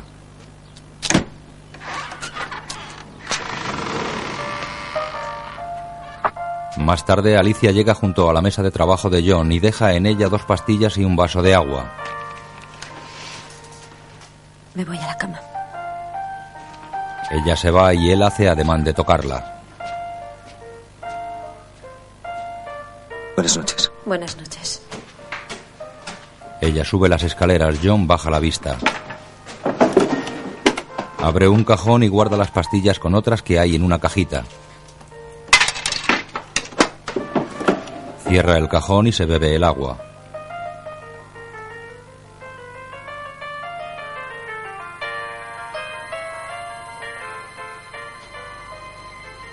Cuando está bebiendo ve letras brillando en el periódico.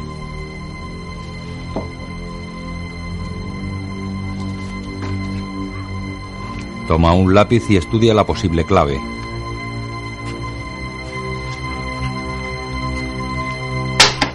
Sobresaltado por la pedrada en el cristal, John mira por la ventana y ve a alguien corriendo. Se levanta y sale.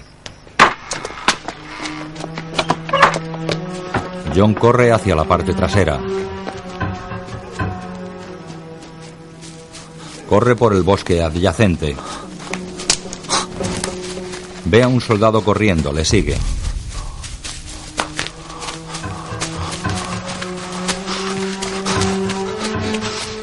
Se detiene. Le rodean iluminándole con potentes focos. Me alegro de verte, John. ¿Cuánto tiempo? ¿Parcher? Sí, señor. ¡No eres real! Claro que lo soy. No seas ridículo. John intenta huir. No, yo no te aconsejo que vayas por ahí. Es hora de volver al trabajo. La bomba está en su ubicación definitiva, aquí, en Estados Unidos. Sabemos que tu situación requiere que pases desapercibido, Mahoma. Por eso hemos traído la montaña hasta ti. Abre la puerta de una cabaña cercana a su casa. En el interior, varios soldados manipulan aparatos electrónicos. Los soldados le saludan. Hemos delimitado su ubicación en algún lugar de la costa este. Un soldado entrega notas a Parcher. Por eso no hemos sido capaces de localizarla con exactitud. Sus códigos se han vuelto cada vez más complejos. Mira esto, John. John le mira desconfiado. ¿Qué? ¿Qué? El doctor Rosen. ¡Rosen! ¡Un chalado!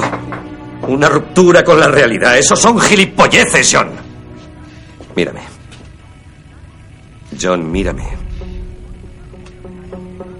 ¿Te parezco imaginario? Wheeler no saben quién eres. ¿Crees que tenemos listas de personal? John, siento que hayas pasado por todo esto. Me he tomado muchas molestias para recuperarte. Puedo hacer que vuelvas a Wheeler.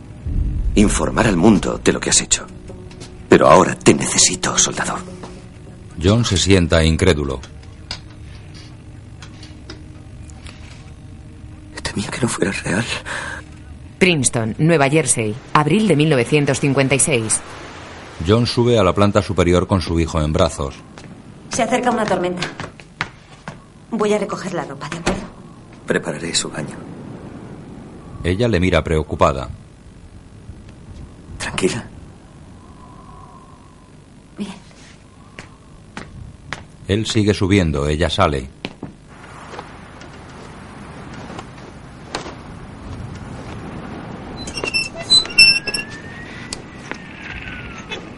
Mientras recoge la ropa, Alicia mira hacia los ruidos.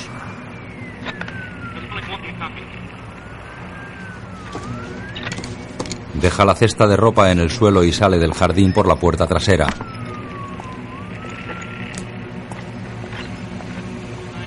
Recorre el bosque cercano a su casa.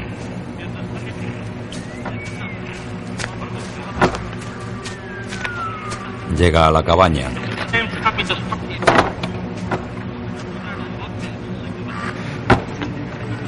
Se acerca a la puerta golpeada por el viento. Asoma al interior. Entra. Todas las paredes están empapeladas con recortes de prensa. No hay aparatos electrónicos ni soldados. Sobre unos recortes hay trenzada una telaraña con hilo negro y chinchetas. El bebé está desnudo en la bañera.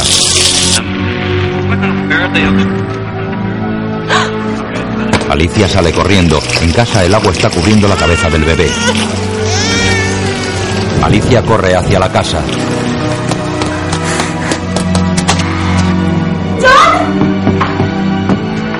Sube las escaleras. ¡Está casi listo! ¡Chance, tú vigila al bebé! ¡Tengo que cerrar una más! ¡Voy enseguida! Alicia saca al niño del agua.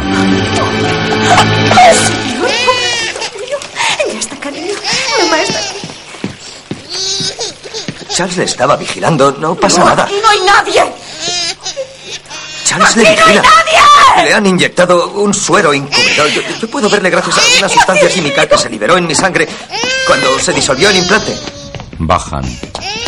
No podía decírtelo para protegerte. ¡Alicia! Ella coge el teléfono.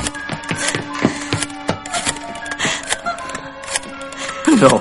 Con la consulta del doctor Rosen, por favor. Deténla, John. A ella déjala. Alicia mira hacia atrás. ¿Con quién hablas? No es culpa suya. John. Nos comprometerá otra vez. No lo hará. Volverás al hospital John, contéstame. y morirá mucha gente. Alicia, por favor, cuelga el teléfono. No puedo permitirlo. Sí. Hola, necesito hablar con el doctor Rosen. ¿Está ahí? Lo siento, John. Saca una pistola. John se lanza. Tira a Alicia. Ya sabes lo que hay que hacer. Arriesgamos demasiado. No quería hacerte daño. Alicia se va de casa. Acaba con ella. Sabe demasiado. Marcy le coge la mano. Tío John, Encárgate de ella, mamón de mierda, o acabo contigo. John, Charles por Dios, John, por favor, haz lo que dice. Vamos, soldado. le encañona. Ya. tío John. John, por favor. ¡Ya! Camila, aprovechar sus variables sistemas. Mars está un orbital sintético cuyo subconjunto es un ¿Por qué? El subconjunto de Mars es único. ¿Por qué? Estaba vigilando con Alicia. Acaba con ella. El tiempo, ¿por qué? Charles le estaba vigilando. Con Alicia. Entiendo. El coche arranca, John se pone delante.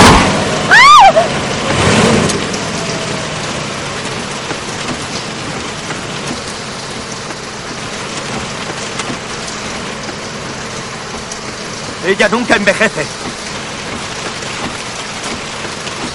Marcy no puede ser real.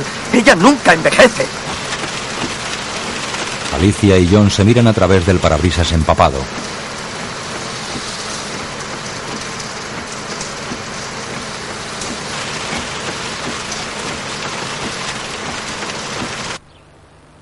Una mañana soleada, Marcy juega sentada dentro de la casa. Alicia, John y el doctor Rosen están sentados a la mesa.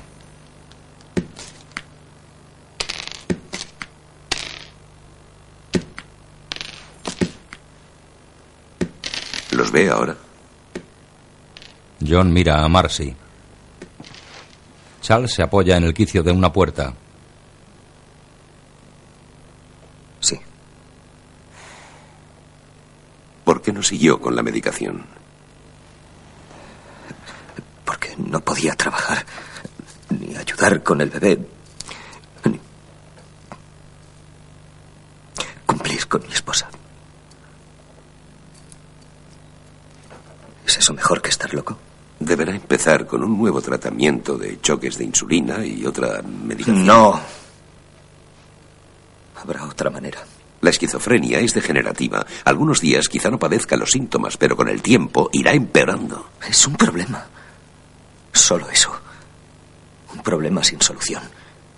Y eso, hago soluciono problemas, es lo que hago Esto mejor. no son matemáticas. No puede inventar una fórmula para cambiar el modo en que ve el mundo. Tan solo tengo que reeducar mi mente. No hay ningún teorema, ninguna prueba. No se recuperará ¿Por razonándolo. qué? ¿Por qué no puedo? Porque su mente es la que ha originado el problema. Puedo hacerlo. Lo resolveré.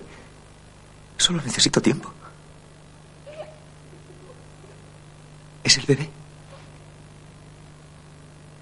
Sabes que está en casa de mi madre, John.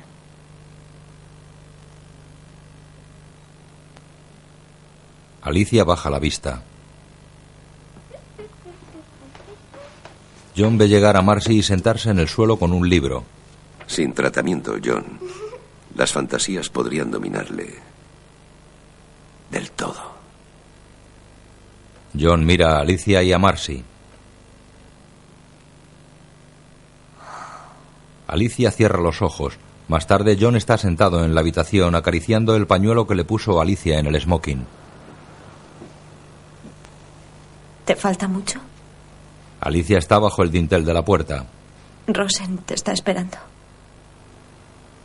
No puedo ir al hospital. Jamás volvería. Me dijo que si decías eso, yo podría firmar la autorización. Puede que no la firmes. Y me des un poco más de tiempo.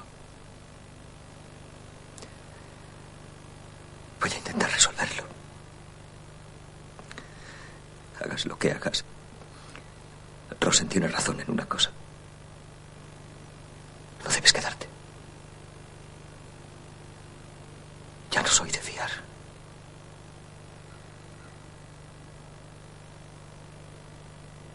¿Intentarías hacerme daño?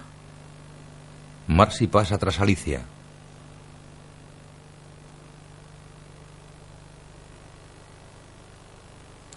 No lo sé.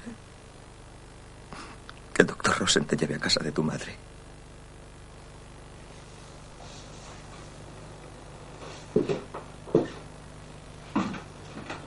Alicia baja. John permanece sentado ante la cama sobre la que tiene su ropa extendida. Luego escucha desde la habitación.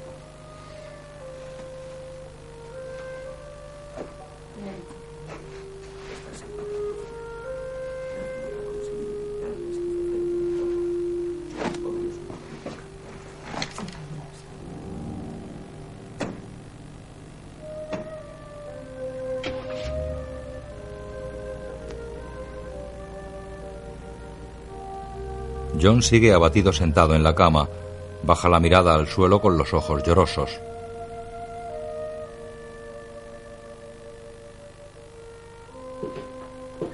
Levanta la vista y ve a Alicia en el pasillo.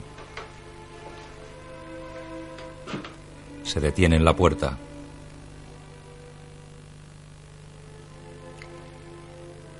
Rosen me ha dicho que le llames si intentas matarme. John esboza una sonrisa y ladea ligeramente la cabeza. Ella se acerca y se arrodilla ante él.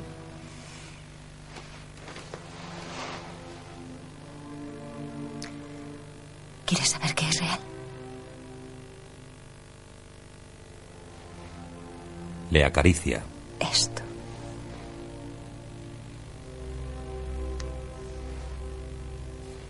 Toma la mano de John y la lleva a su cara. Esto.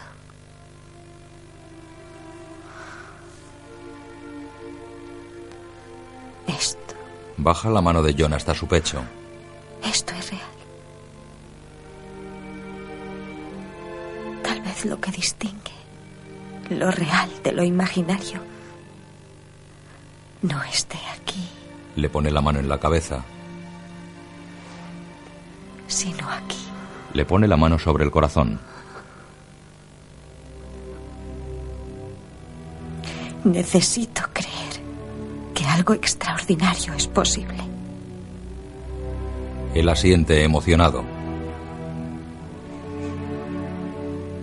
Se abrazan.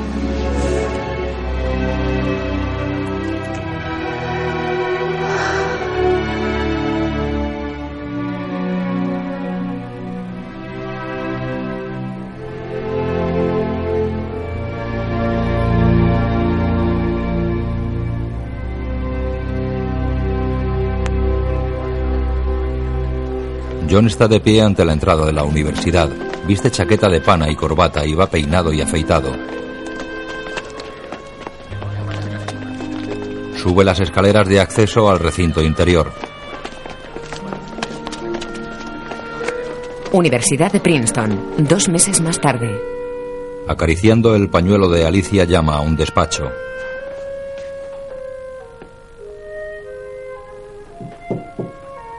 Adelante.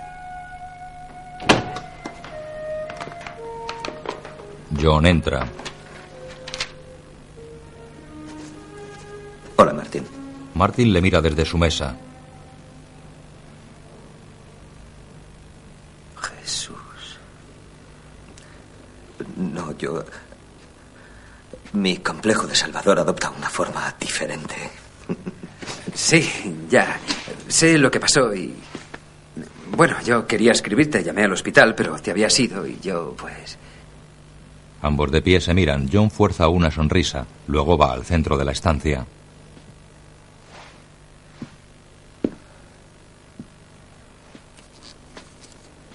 El despacho de Hellinger.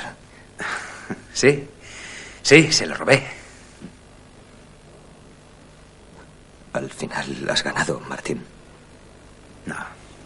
Se equivocaban. Nadie gana. Por favor, siéntate. Cuánto me alegro de verte. Charles entra. Bueno, ¿qué te trae a Princeton? eh? John. John, lo siento, pero debes decírselo. Dile que eres un genio, eres un genio. John, tu trabajo es fundamental. ¡Díselo! John golpeó el aire con su periódico y luego lo mantiene a la altura de su cara escondiéndose de Charles. Martin mira hacia la puerta sin ver a nadie.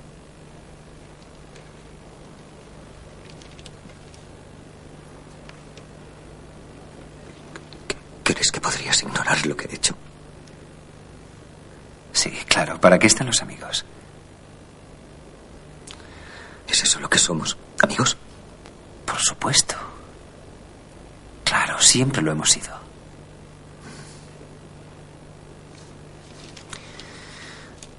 Alicia y yo creemos que integrarme, fo- formar parte de una comunidad, me beneficiaría mucho que cierto nivel de compromiso, lugares familiares, podrían ayudarme a deshacerme de esas... de ciertas alucinaciones que tengo.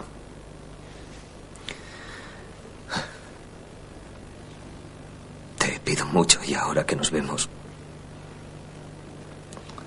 estoy seguro de que dirás que no. Quería saber si podría estar por aquí. John mira a su amigo. Martin se lleva la mano a los labios pensativos sin apartar la vista de John. Vas a necesitar un despacho.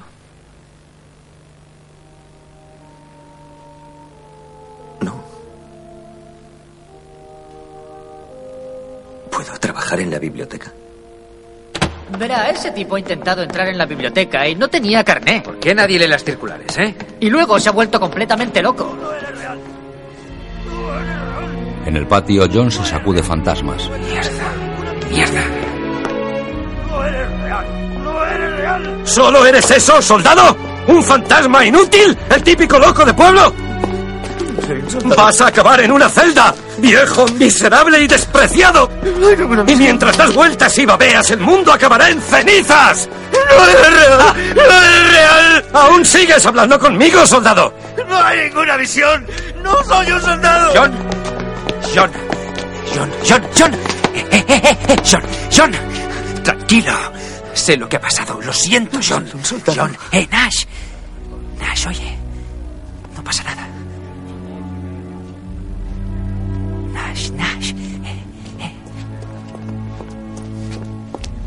Señoras y señores, el gran John Nash. Se aleja. Deberías haber visto sus caras.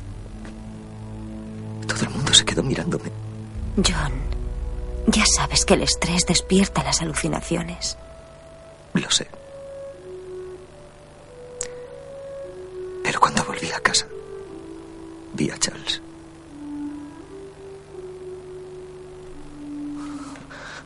A veces echo de menos hablar con él. Alicia asiente. Puede que el doctor Rosen tenga razón. Debería plantearme volver al hospital. Dame la mano. Coge la mano de John entre las suyas. Vuelve a intentarlo mañana.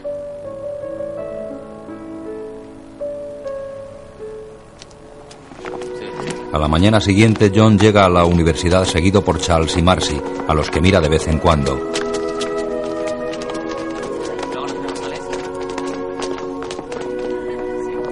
Por los pasillos, Marcy le mira. Charles le aborda. John, no me ignorarás eternamente.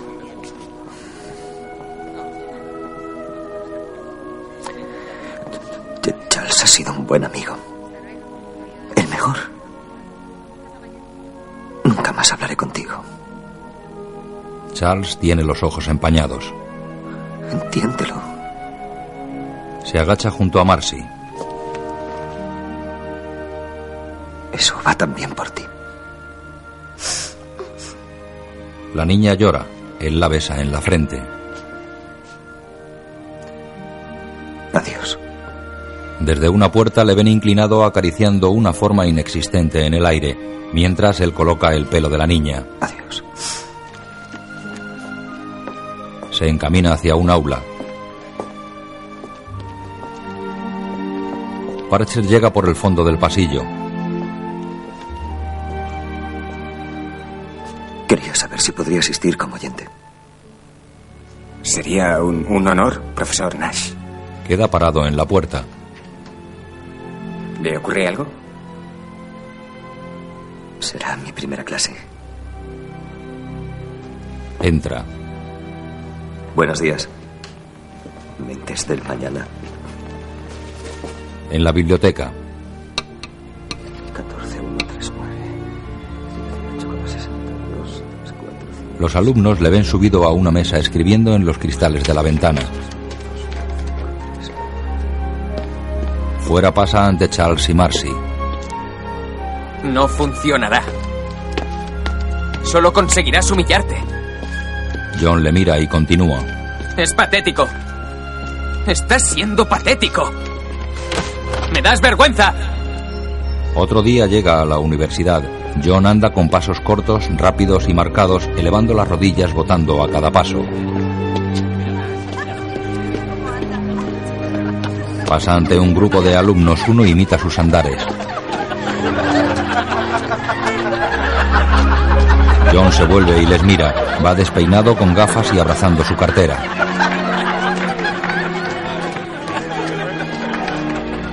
Alicia mira el reloj junto al coche frente a su casa. ¡Bajas ya! Vas a llegar tarde. Tras John sale un chico. Papá, te llevas mi libro. ¿Eh? Es mi libro. Oh, es verdad. Toma. Gracias. Intercambian los libros. Adiós.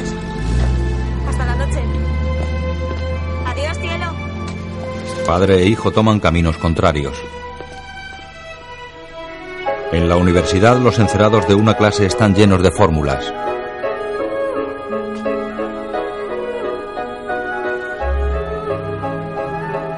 Ante ellas John se vuelve y ve a Parcher sonriente apoyado en el quicio de la puerta. John gira con rabia y borra los encerados. En las escaleras de acceso, Marcy recibe con los brazos abiertos a John. Él pasa sin hacerla caso. Tiempo después, John monta en bicicleta en el campus.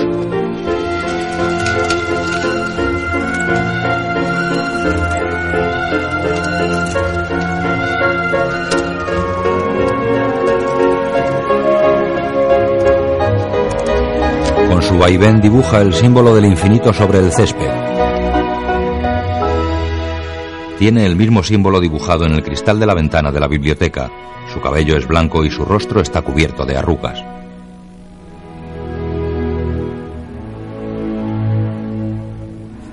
Sigue con sus anotaciones en los cristales. Universidad de Princeton, octubre de 1978. John se sienta y coge sus notas. Un alumno se acerca a él. ¿Has resuelto lo de Riemann? ¿Tú qué crees? Ah, es un análogo de Frobenius para las extensiones no conmutativas. Sí, lo es.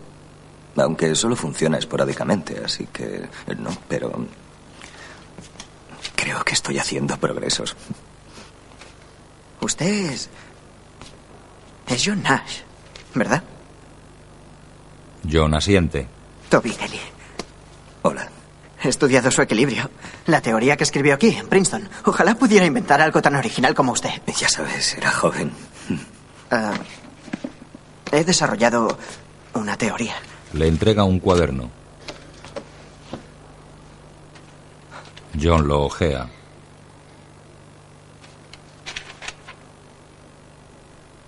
Mira al chico.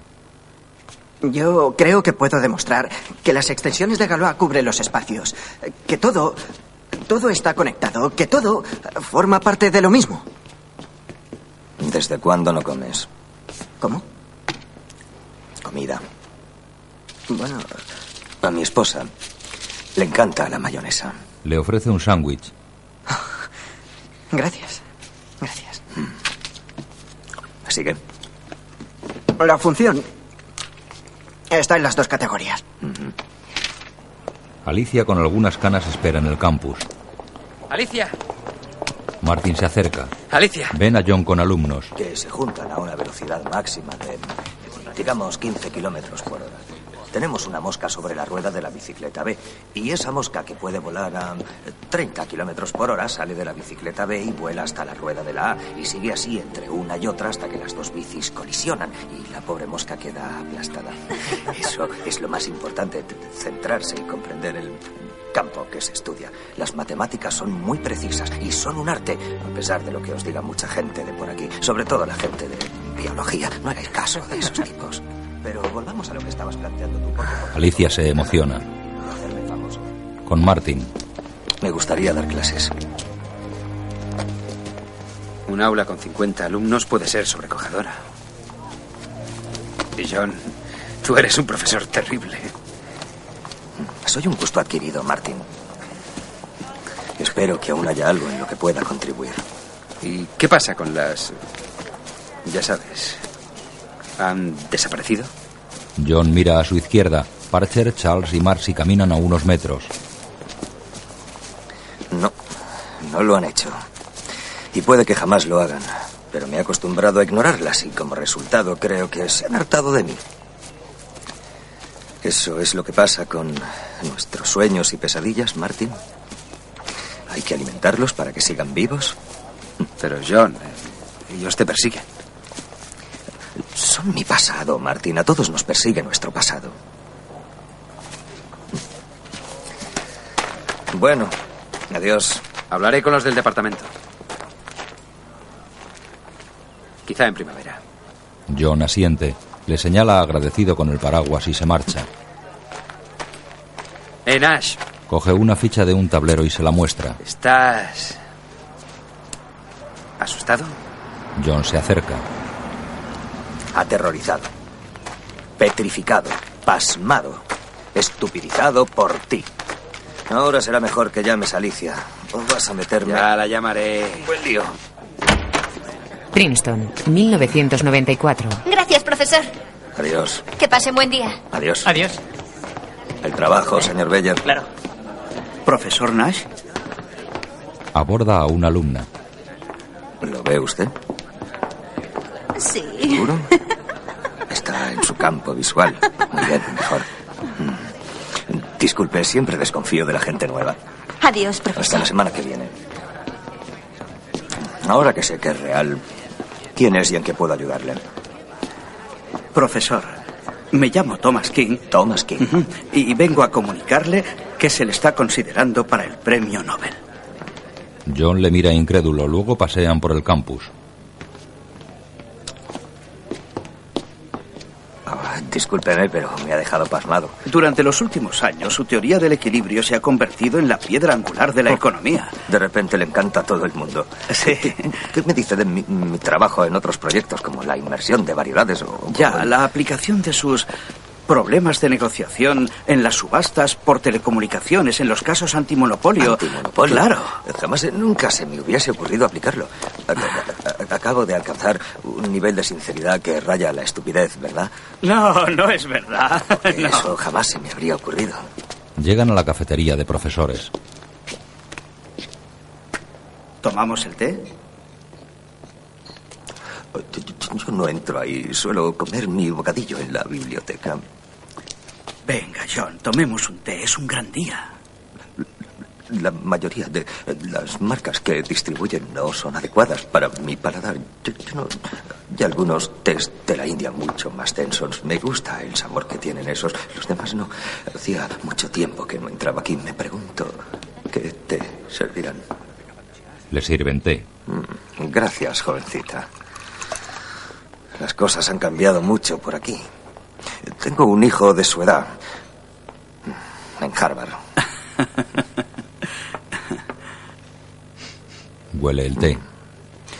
Yo imaginaba que las candidaturas para el premio Nobel eran secretas y que uno solo se enteraba si perdía o ganaba. Generalmente es así, pero son circunstancias especiales. Em, los premios son considerables y requieren financiación privada. Por lo tanto, la imagen del Nobel es... eh, Entiendo, ha venido a comprobar si estoy loco. A averiguar si, si fastidiaría todo si ganase. Bailando por el podio, desnudándome y cacareando como una gallina. Algo por el estilo, sí. ¿Podría avergonzarle? Ah, sí, es posible. Verá. Estoy loco. Tomo unos medicamentos nuevos. Pero sigo viendo cosas que no existen. Aunque elijo no admitirlas. Como una dieta mental, elijo no satisfacer ciertos apetitos. Como mi apetito por buscar patrones. Como mi apetito por imaginar y soñar. Profesor Nash. Un profesor pone su pluma ante Nash. Es un orgullo para nosotros. Gracias. Poco a poco se levantan los profesores. Es un honor, señor. Muchas gracias. Es un privilegio, señor. Gracias. Dejan sus plumas frente a Nach. Profesor.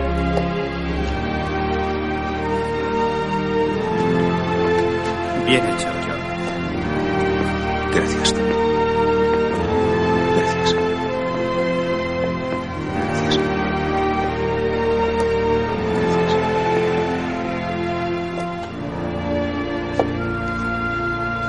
Gracias, Ed.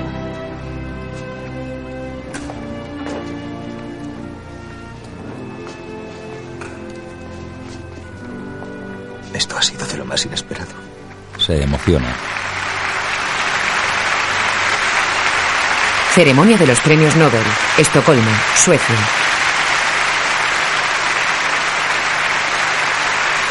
John se acerca al atril. Martin y Alicia están entre el público. Gracias.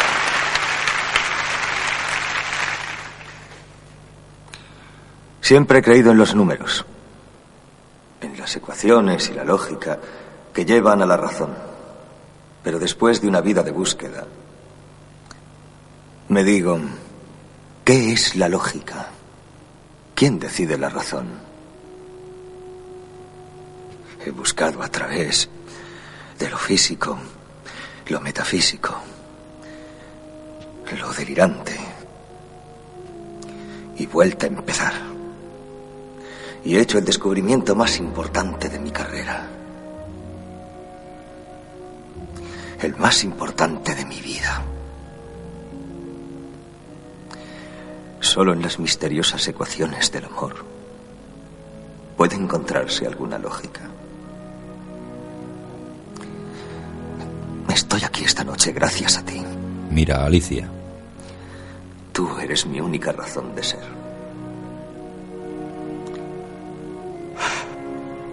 Eres todas mis razones.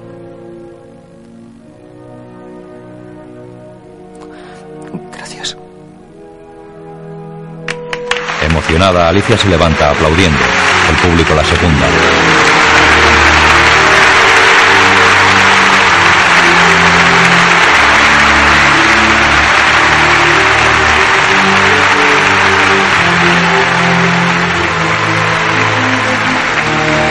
El profesor John Natch recoge su premio y se retira del atril. Saca del bolsillo su viejo pañuelo, lo muestra a Alicia y lo besa. Ella cruza las manos sobre el corazón.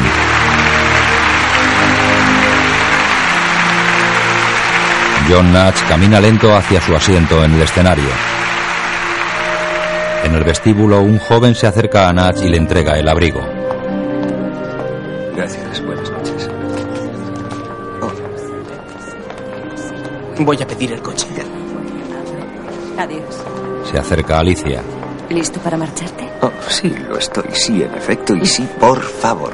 Muchas gracias. Le coloca el echarpe. Gracias.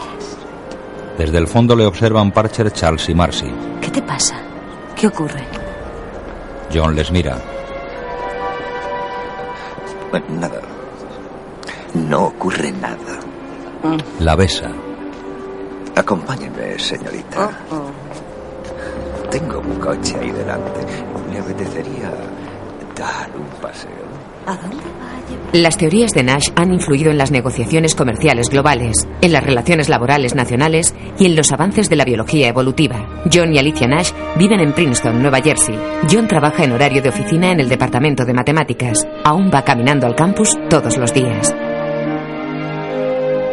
Dirigida por Ron Howard. Escrita por Silvia Nassar y Akiva Goldsman. Russell Crowe como John Nash, Ed Harris, William Parcher, Jennifer Connelly, Alicia Nash, Christopher Plummer, Dr. Rosen, Paul Bettany, Charles Herman, Adam Goldberg, Richard Sol, Josh Lucas, Martin Hansen, Vivian Cardone, Marcy, Anthony Rapp, Bender, Jason Gray Stanford, Ainsley, Jad Hirsch, Profesor Hellinger, Austin Pendleton, Thomas King, Victor Steinbach, Profesor Horner, Tanya Clark, Becky, Thomas F. Walsh, Capitán. Música James Horner. Fotografía Roger Dickens. Guión audiodescriptivo en sistema Odesk escrito por Antonio Vázquez. Sonorizado en Estudios Aristia. Coordinado por Javier Navarrete. Dirección de Cultura y Deporte de la ONCE.